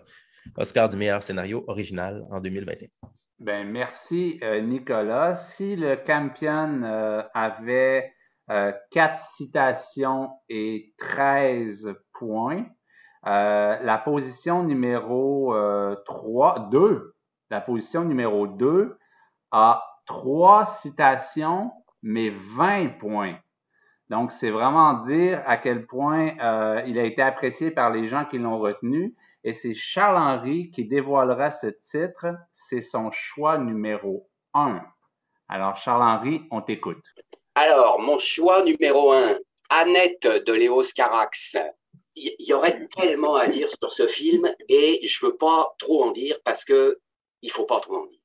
Il faut le découvrir, ce film-là, sur grand écran, parce que c'est vraiment un amour du cinéma moi, j'aime, en général euh, quand on me transporte dans quelque chose qui soit me dérange, soit me bouscule. Il faut que ça me dérange ou que ça me bouscule, mais il faut aussi que ça me fasse rêver. Et Annette, c'est vraiment le cas euh, typique du film, qui est euh, une rencontre entre des monstres sacrés et une rencontre pas si improbable que ça. Et les monstres sacrés, c'est Léos Carax, qui est un, iconoclaste, euh, mais euh, il n'y a pas plus iconoclaste que lui dans le cinéma français. et les frères Ron et Russell Mael de Sparks. cette rencontre-là, quand ça donne une trame sonore et des images, bah, ça donne une comédie musicale absolument hallucinante qu'il faut absolument voir. Et malheureusement, le film, malgré ses, je crois qu'il a eu 35 ou 40 prix internationaux euh, et puis son, son, son, son, prix du meilleur, euh, de la meilleure réalisation à Cannes, puis il a eu un, prix aussi à Cannes pour sa trame sonore ou pour la, la, meilleure direction musicale, je crois. Malgré ça, malgré son aura, c'est un film qui a été très peu vu au Québec. je regardais tout à l'heure à la pause, il a été vu par moins de 5000 personnes. Et ce qui me, ce qui me, ce qui m'étonne, parce que c'est vraiment ce genre de cinéma-là qui nous sort de notre quotidien. Alors avant, peut-être, pour, pour, le bénéfice de nos auditeurs, il faudra peut-être rappeler un peu l'histoire. Donc, on est à Los Angeles, on suit euh, la vie d'un couple d'artistes euh, assez connus, bien en vogue, ils font la, une des, des, journaux à Potin. Lui, c'est euh, euh, c'est un stand-up comique un peu désabusé, marre de la vie, puis qui est joué par Adam Driver.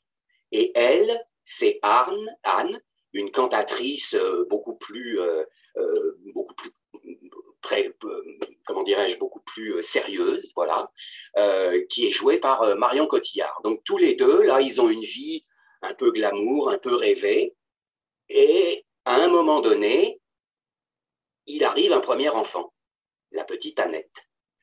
Et là, évidemment, mes chers collègues et amis, je vous interdis d'en dire plus parce que euh, on ne peut pas en dire plus.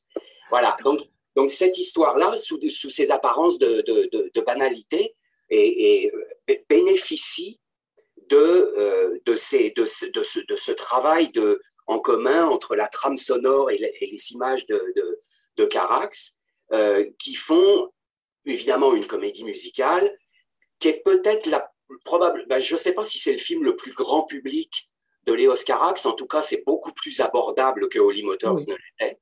Mais est-ce qu'on peut dire ça, comédie musicale, Charles-Henri, pour ah, ce film-là? On, dirait que j'ai du mal à. Musical. Pourquoi ça ne serait pas une comédie musicale? Ben oui, pourquoi ça ne serait pas une comédie mais un, un film musical? Ouais, on dirait que le mot comédie dans, dans ce film-là, me, en même temps. Il... Mais dans l'expression comédie musicale, je pense qu'on fasse référence au fait que c'est drôle. En fait, ça veut dire oui. la comédie, c'est juste du théâtre musical ici, donc du cinéma musical. Oui, parce que c'est quand, même, quand même un film qui est. Euh, qui est, à mon avis, aussi pétillant qu'il est sombre, euh, aussi, péti, aussi euh, poétique qu'il est, euh, qu'il est tristement grave. Moi, je trouve qu'il y a quand même beaucoup de choses qui nous, qui nous rapprochent de la comédie musicale hollywoodienne traditionnelle. La scène sur le bateau, par exemple, qui est complètement... Oui. complètement Tout à fait. C'est aussi un film qui est très proche de l'opéra. Oui, absolument. On, est, on est dans l'idée d'art total. Exact, exact. Tout à fait. Puis pour moi, c'est Annette, c'est un film qui représente ce que peut être euh, le pouvoir d'attraction du cinéma. C'est le, pouvoir d'attraction et ou de répulsion. Il y a des gens qui vont détester, puis il y a des gens qui vont adorer. Euh, un peu comme Titane, d'ailleurs, euh, il y a, c'est tout l'un ou tout l'autre. Puis moi, Annette représente bien ça. Et on est dans, dans, un, dans, un, dans un cinéma excessif, baroque. On est, on est, c'est, complètement inventif. Il y a, il y a, il y a il y a des scènes marquantes, je l'ai dit, la, scène de l'ouverture. Ah oui, c'est ça, c'est un morceau de bravoure. Ça. Un morceau C'est vraiment. Bon, puis il y a quand même une musique, euh, c'est quand même de Sparks, là. C'est, pas. Euh, et c'est tellement enlevant. Moi, c'est, j'ai, plus aimé la musique que le film. J'ai trouvé ça long un peu vers la fin, je m'ennuyais. Il y a un moment mou. Euh, après la scène du bateau que, que, j'ai un peu décroché, mais je me promène euh, régulièrement en écoutant cette musique-là. Ça te donne une page d'enfer quand tu t'en vas sur le trottoir qui fait moche dehors, puis que tu écoutes ça, c'est wow! Ah, ça, c'est le miracle des Sparks. oui, c'est ça. On aura envie d'être dans les cœurs, nous aussi, sur le trottoir. Alors donc, ce qui est, intéressant, c'est que le, film, on peut le lire à, plusieurs, à plusieurs niveaux. Je trouve qu'on peut, on peut y voir une critique du, milieu artistique, du, du, monde du spectacle. Euh, on, peut, on peut y voir un, un, certain, euh, un certain reproche de la superficialité des médias, etc. Mais sur un plan beaucoup moins naïf, on peut aussi trouver matière à réflexion dans euh, quand même son approche sur la masculinité toxique, parce que ça, mhm. c'est quand même un point qui finit. Je trouve que le film l'amène bien ce sujet-là. Euh, c'est pas c'est pas le sujet de départ, puis ça se développe progressivement. Je trouve que ça c'est un sujet qui est bien amené parce que mal amené, ça aurait pu être complètement à, rebours de tout, de tout, de tout ce qu'on a vu avant. Donc moi, j'ai trouvé que c'était un film où on riait, où, on, où on avait beaucoup, il y avait beaucoup d'émotions, où on pouvait cogiter quand même. Et effectivement, oui, il y a quelques petites longueurs, mais euh, j'ai trouvé que c'était vraiment, euh, pour moi, le, mon film de l'année en tout cas. Et ce qui m'a permis aussi de replonger dans la vie des Sparks, parce que cette année, c'était l'année Sparks, puisqu'il y a eu un très bon documentaire, lui aussi, un peu long, euh, qui s'appelait d'ailleurs The Sparks, je crois, ou The Sparks Brothers, je ne sais plus. Sparks, Brothers, oui. C'est ça. C'est ça. Et donc, si ça intéresse les gens, si la trame sonore du film Annette intéresse les gens, ben, il y a un documentaire sur les, iconoclastes Sparks Brothers qui, est, qui est absolument à découvrir aussi. Zoé, tu voulais dire quelque chose? Euh, oui, je voulais juste revenir sur le, sujet de la masculinité toxique. Euh, moi, c'est quelque chose qui m'a quand même vachement frappé dans le film parce que d'abord, il faut, il faut vraiment préciser, parce que moi-même, qui suis la plus grande fan des Sparks, euh, vous le savez, j'avais comme oublié ce détail. Ils n'ont pas seulement composé la musique ou les chansons, ils sont carrément des scénaristes. Scénario. C'est eux qui ont écrit le film et ils l'ont écrit il y a quand même euh, un certain temps parce que le film devait être à Cannes l'année d'avant. Et en tout cas, moi, étant donné que je suis les Sparks sur toutes les plateformes possibles et imaginables, j'entends parler d'Annette depuis mais au moins cinq ans. Quoi. Donc, si vous dire à quel point je l'attendais, ce film. Et euh, donc, ils l'ont écrit il y a quand même un certain temps. Et en plus, euh, les, les, les, frères Miles, c'est quand même des, des, des hommes d'un certain âge. Là. Ils ont entre 74, 15, 16, 17, quelque chose dans le genre. Et euh, je trouvais ça stupéfiant de modernité, en fait. Modernité, le propos, tout à fait. Le propos euh, d'Annette, j'étais stupéfiée, j'étais comme, ils m'ont encore eu et euh, je suis encore plus une fan finie parce que c'est d'une ils sont d'une intelligence et en même temps, ils ont un humour ravageur et moi, c'est quelque chose qui m'a toujours énormément attiré et fait plaisir dans la musique des Spires, c'est que si vous écoutez les paroles, c'est tellement drôle et bien écrit.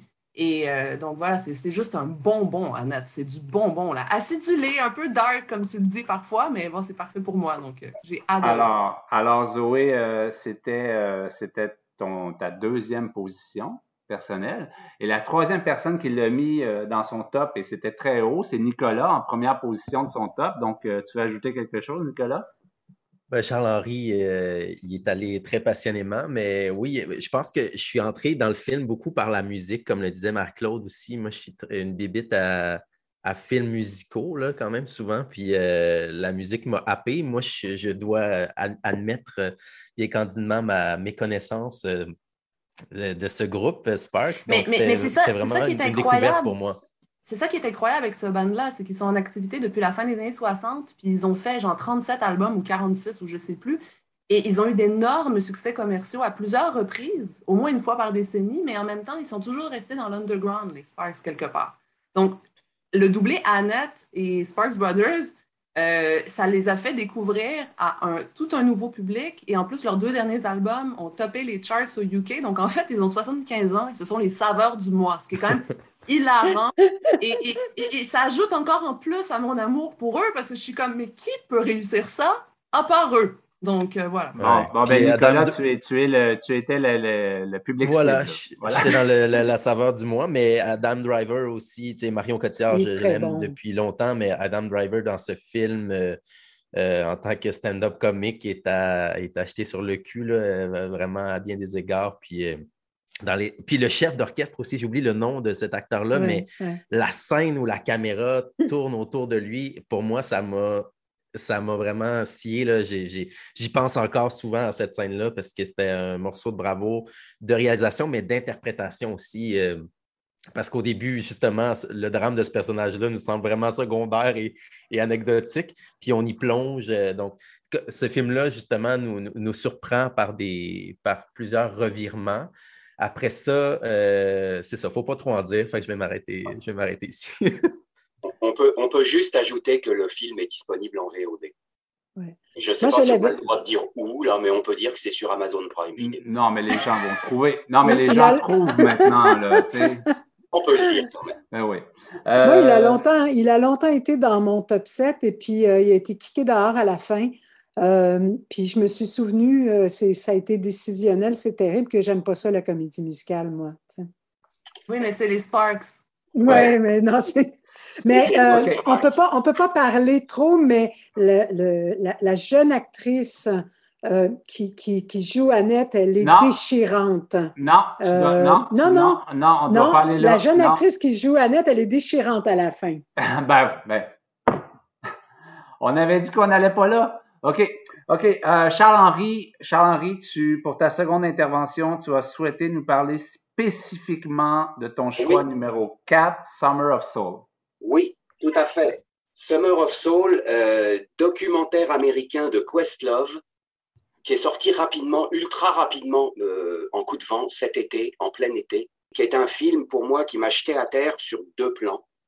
D'abord, sur le plan de la musique, c'est donc un, c'est donc un, documentaire musical qui a été construit à partir d'archives totalement inédites, 100% inédites.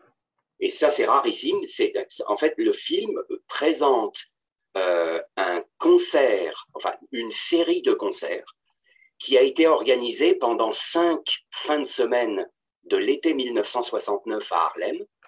Et pendant ces cinq fins de semaine, donc pendant 48 heures de, de, de, de concert, il présentait tous les grands noms de la soul music américaine de l'époque. Et ce, que le film met en parallèle, et donc ces, cinq séries de concerts ont été enregistrées. Et les images de ces concerts n'ont jamais été montrées parce que le producteur, n'ayant pas d'argent pour le montage et n'ayant pas trouvé de, de preneur, à l'époque personne n'en voulait, il les a mis sur une, sur une étagère. Et 50 ans plus tard, Questlove arrive et prend les, bobines et il fait à partir de, je ne sais plus, sais plus combien il y avait de milliers de, de, de, mètres de pellicule, il fait un documentaire qui dure deux heures euh, sur ces, ces, cinq semaines de, de concerts. Alors on, retrouve les, les, plus grands noms, euh, Sly and the Family Stones, Nina Simone, Jesse Jackson, il y a, y a, y a tout, tout nommez-les, ils sont tous là. Euh, et en parallèle, le film présente les émeutes et les, heurts qui ont agité l'été 1969 dans la, société américaine et met en parallèle euh, le concert, l'émancipation, parce que l'idée du producteur de ces concerts-là, c'était de, montrer euh, euh, au, peuple afro-américain toute la puissance et, l'énergie qui se dégageait de, leur musique. Euh, et cette, ce montage alterné entre le, le, les problèmes raciaux et la, prise de conscience du public de ces concerts-là à l'importance de leur culture, elle, elle, donne un film absolument remarquable. C'est pour moi un coup de cœur absolu, documentaire absolu. Euh, C'est d'une cohérence absolue. Le montage est remarquable. Il a eu des prix, le montage d'ailleurs, parce que c'est toujours assez difficile de mélanger deux sujets qui, a priori, sont quand même relativement séparés, euh, parce qu'ils ne parlent pas que des heures qui sont survenues à New York, ils parlent des, des heures de, de, plusieurs villes des États-Unis, puis là, ils parlent d'un concert qui survient à New York. Donc, c'est des, sujets qui sont assez proches, mais qui sont finalement pas si proches que ça.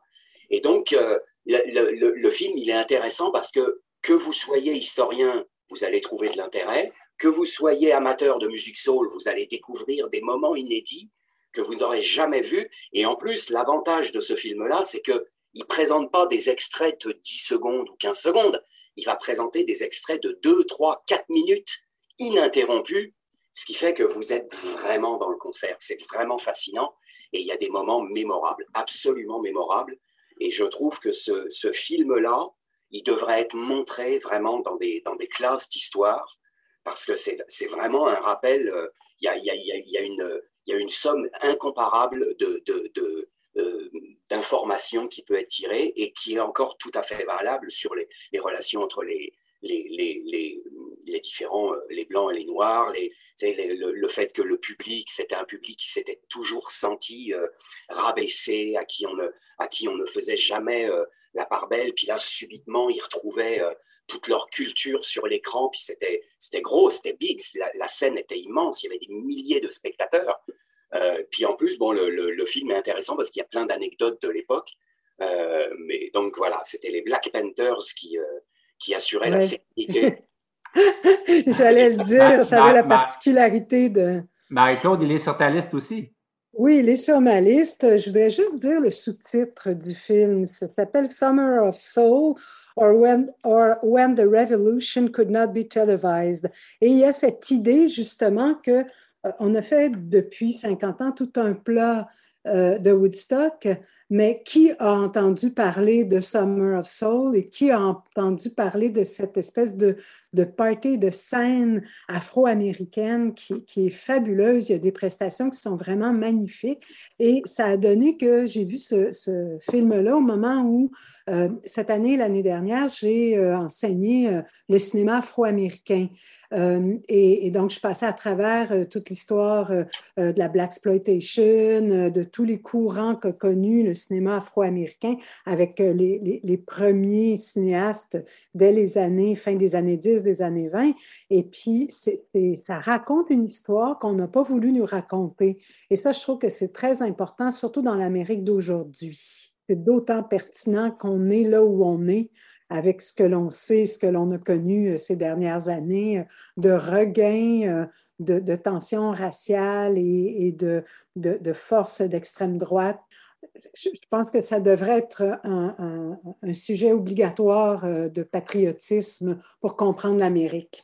Ben, c'est pour ça que Charles-Henri parlait de le montrer dans les, dans les classes. Oui, oui, puisque ce que je trouve qui est d'autant plus intéressant dans ce documentaire-là, c'est qu'il n'y a, pas, a pas une volonté d'en faire une thèse. C'est pas un film à thèse. C'est avant tout un documentaire musical et c'est par la musique qu'on nous raconte cette émancipation puis cette prise de prise d'importance. Parce qu'effectivement, le Harlem Cultural Festival dont il est question ici, c'est probablement le premier événement euh, d'importance, d'envergure à vraiment mettre en avant la, culture afro-américaine. Et je trouve que ce qui est, ce qui est vraiment fascinant avec le film, c'est qu'il il est, il est avant tout un, documentaire musical euh, remarquable. Et ceux qui, ceux qui ne connaissent rien en plus à la soul music ont à peu près tous les courants dans ces, deux heures de film. Il y a à peu près tous les courants. Il y a, du gospel, il y a, tout ce qu'il faut. Donc c'est vraiment, euh, un très très beau survol de, la, musique afro-américaine de, de, la fin des années 60.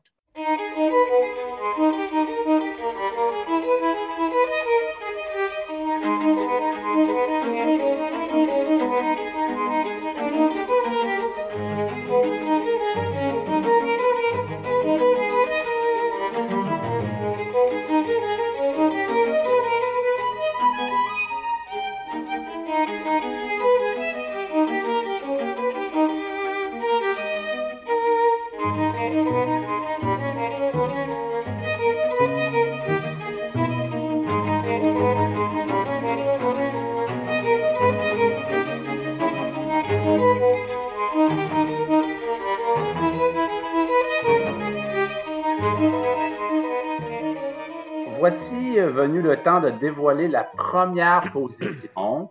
Ça va revenir à Marie-Claude Mirandette, donc la nouvelle rédactrice en chef de Cinébule. Mais euh, pour garder la première position vraiment pour la fin, Marie-Claude, je te demanderais dans un premier temps de nous dévoiler euh, ta position euh, numéro 2, je crois. Absolument. qui était Archipel de Félix Dufour-Lapierrière. C'est un réalisateur que j'aime beaucoup. Euh, c'est son second long métrage d'animation. Euh, il a fait euh, quelques courts-métrages et un long documentaire aussi. C'est un film qui propose une succession de ce que j'appellerais des pulsions, des mouvements qui sont à la fois visuels et sonores. Alors, en voix off, on a un homme et une femme qui dialoguent et qui débattent de divers sujets qui vont de leur identité individuelle et de couple à leur place dans l'univers. Alors, le spectre est assez large. Euh, des discussions et à travers toute une série d'images d'archives en prise de vue réelle sur lesquelles une équipe d'animateurs est intervenue. Archipel va revisiter le fleuve Saint-Laurent qui lui permet au fond de remonter, d'explorer l'histoire et la mythologie québécoise, qu'elle soit réelle ou fantasmée, passée, présente ou même futur. Oui, de la mémoire future. C'est pas mal déjà en partant. Alors, formellement, c'est un feu d'artifice, autant de couleurs que de techniques et de formes. Euh, c'est vraiment un film d'une richesse visuelle. Il s'est entouré d'une équipe de collaborateurs et d'animateurs auxquels il a accordé chacun segment euh, qui euh, leur a donné l'opportunité, au fond, d'exprimer leur individualité et il a euh, monté le tout pour en faire euh, une œuvre qui se tienne. Et puis thématiquement, le film conjugue à la fois l'intime et le social, le microcosme et le macrocosme, dans une quête identitaire qui est une quête d'ouverture à l'altérité. Et ça, j'ai trouvé que c'était un tour de force assez intéressant d'arriver à aller vers le tout petit, le tout grand, ce qui nous définit qui définit notre identité tout en étant ouvert à l'identité ou en intégrant l'identité de l'autre. Alors, c'est un peu comme, euh, tantôt on en a parlé avec Phil, un documentaire d'animation qui se présente comme une espèce d'odyssée vers un archipel de désirs peuplé d'îles inventées, mais qui sont néanmoins solidement ancrées dans le réel. Et à ce territoire géographique va se greffer un territoire langagier qui est celui du Québec en terre d'Amérique, avec ses langues européennes, donc le français, l'anglais, et aussi des langues autochtones, en particulier l'inou, euh, qui est présent à travers euh, Joséphine Bacon et un, poème qu'elle lit euh, en narration off. C'est le moment où nos deux, notre couple de dialoguistes va laisser la place à cette personne. Donc, ce qui aurait à l'origine, lorsqu'on lisait le descriptif du film, pu être appréhendé comme un film qui interpelle d'abord l'intellect, pour moi, au visionnement, s'est révélé comme une espèce de boîte, je dirais de formidable boîte à sensations qui faisait jaillir à la fois l'univers du particulier, euh, d'images et de réflexions euh, qui, sont montrées à travers donc autant les animations nouvelles que les images, les images d'archives, alors, ça jaillit ce particulier avec la même aisance qu'ils arrivent tous, les animateurs, à faire jaillir la vie d'une simple ligne dessinée. C'est à travers l'infiniment simple, euh, une seule ligne qui vibre, que tout à coup, on a des émotions extrêmement fortes et ça incarne cette idée euh, du less is more, euh, tout en ayant un foisonnement par moment. Alors, il combine les deux de manière assez incroyable et c'est euh, un film d'intranquillité par son perpétuel flux de pulsations vitales et à travers lequel je trouve il revendique ce cinéaste très fort une transversalité autant au niveau des médiums, des techniques que des sujets qui est euh, à nul autre pareil. C'est une signature très particulière et euh, on ne peut qu'avoir hâte de découvrir la suite de son monde euh, tellement c'est riche. Alors euh, voilà. Merci Marie-Claude. Et donc, je le disais il y a quelques instants, c'est toi qui vas dévoiler la, position numéro un du, grand top.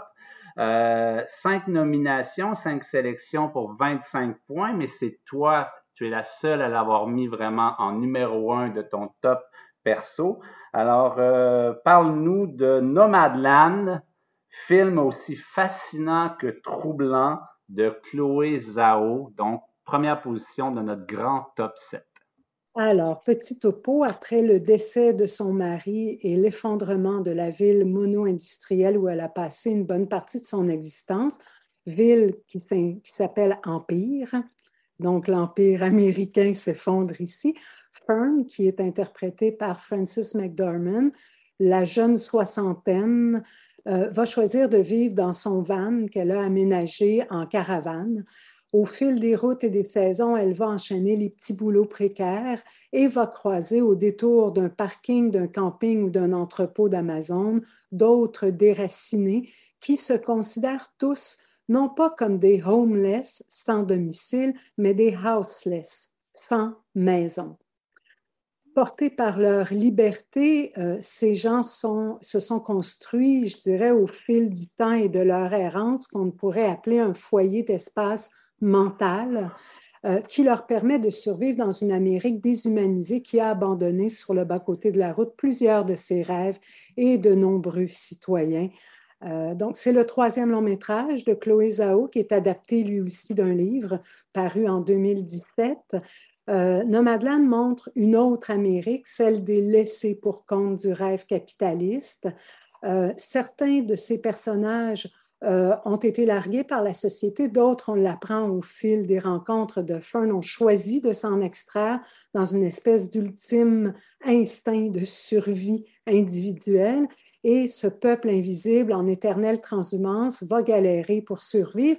Et au fil de leurs errances et de leurs chemins qui s'entrecroisent, ils vont développer un véritable sentiment d'appartenance à une communauté qui va conférer à leur éternel road trip des accents d'Odyssée très poétiques, presque homériques. Et on a l'impression euh, tout au long de ça que se dessine au fond la destination ultime qui serait quelque chose comme la maison à l'intérieur de soi. Euh, McDormand, elle est plus que l'actrice, elle est vraiment à l'origine du projet. Elle a beaucoup euh, participé à la chose, qui a été donc un projet scénarisé, réalisé, monté et produit par Chloé Zhao.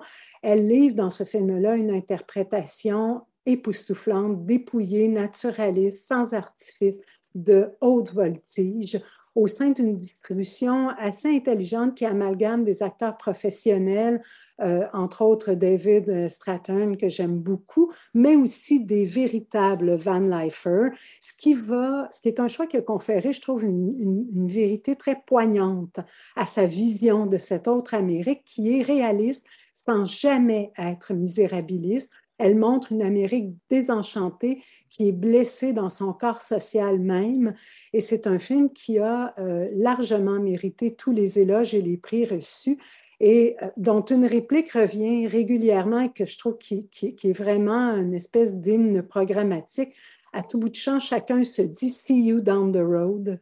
Et c'est ça l'impression que c'est de se voir euh, sur le chemin de la vie autant que sur le chemin de leur errance. Et il y a un moment qui m'a beaucoup ému, je ne sais pas si je vais être capable de le dire sans avoir envie de pleurer. Il y a une petite phrase comme ça, une petite citation que Fern fait à un moment donné. Elle dit Ce dont on se souvient vit, j'ai trop vécu en me souvenant.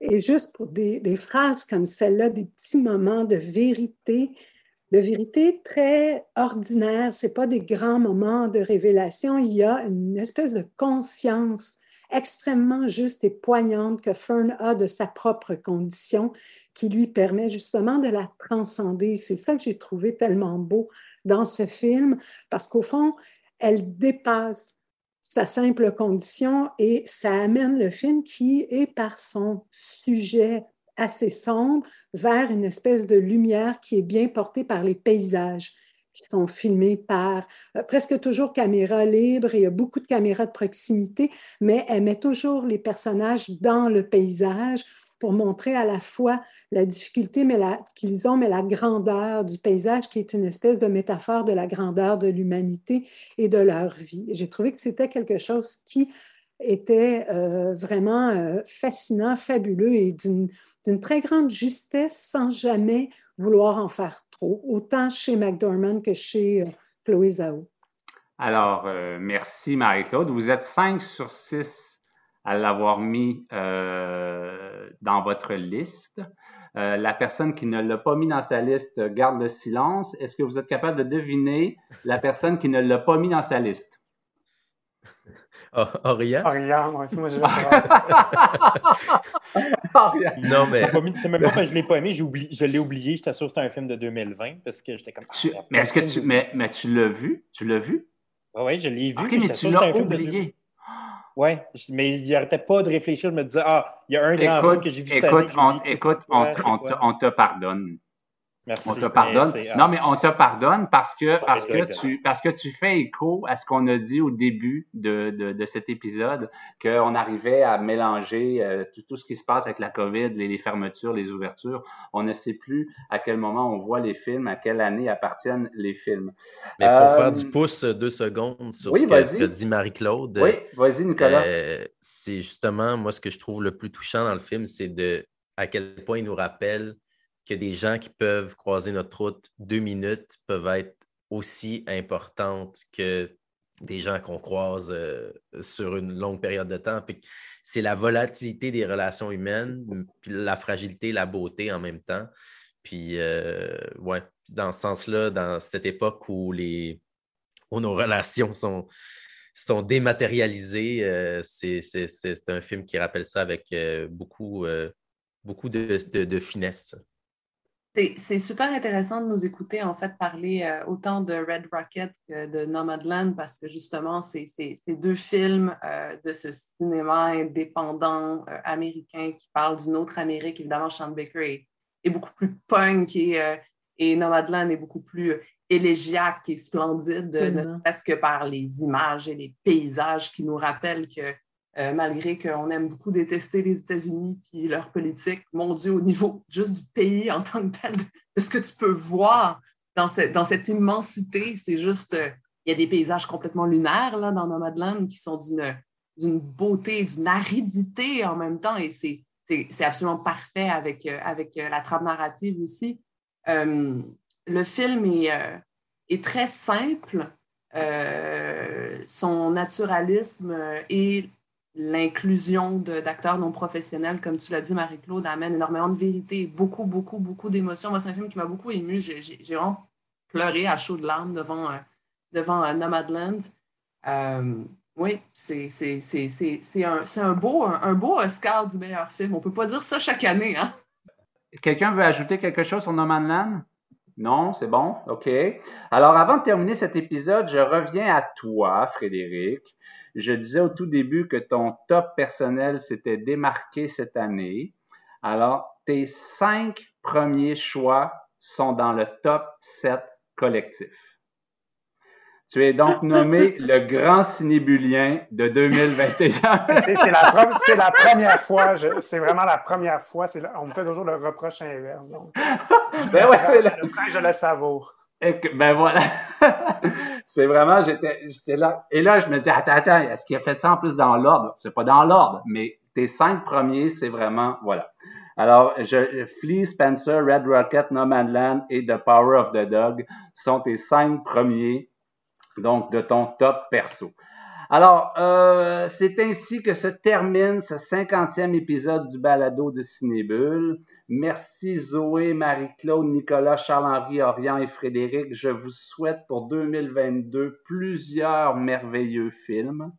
Je recommande donc aux auditeurs d'aller voir les films que vous avez commentés. J'espère qu'ils pourront, facilement les trouver. C'est sur plusieurs plateformes.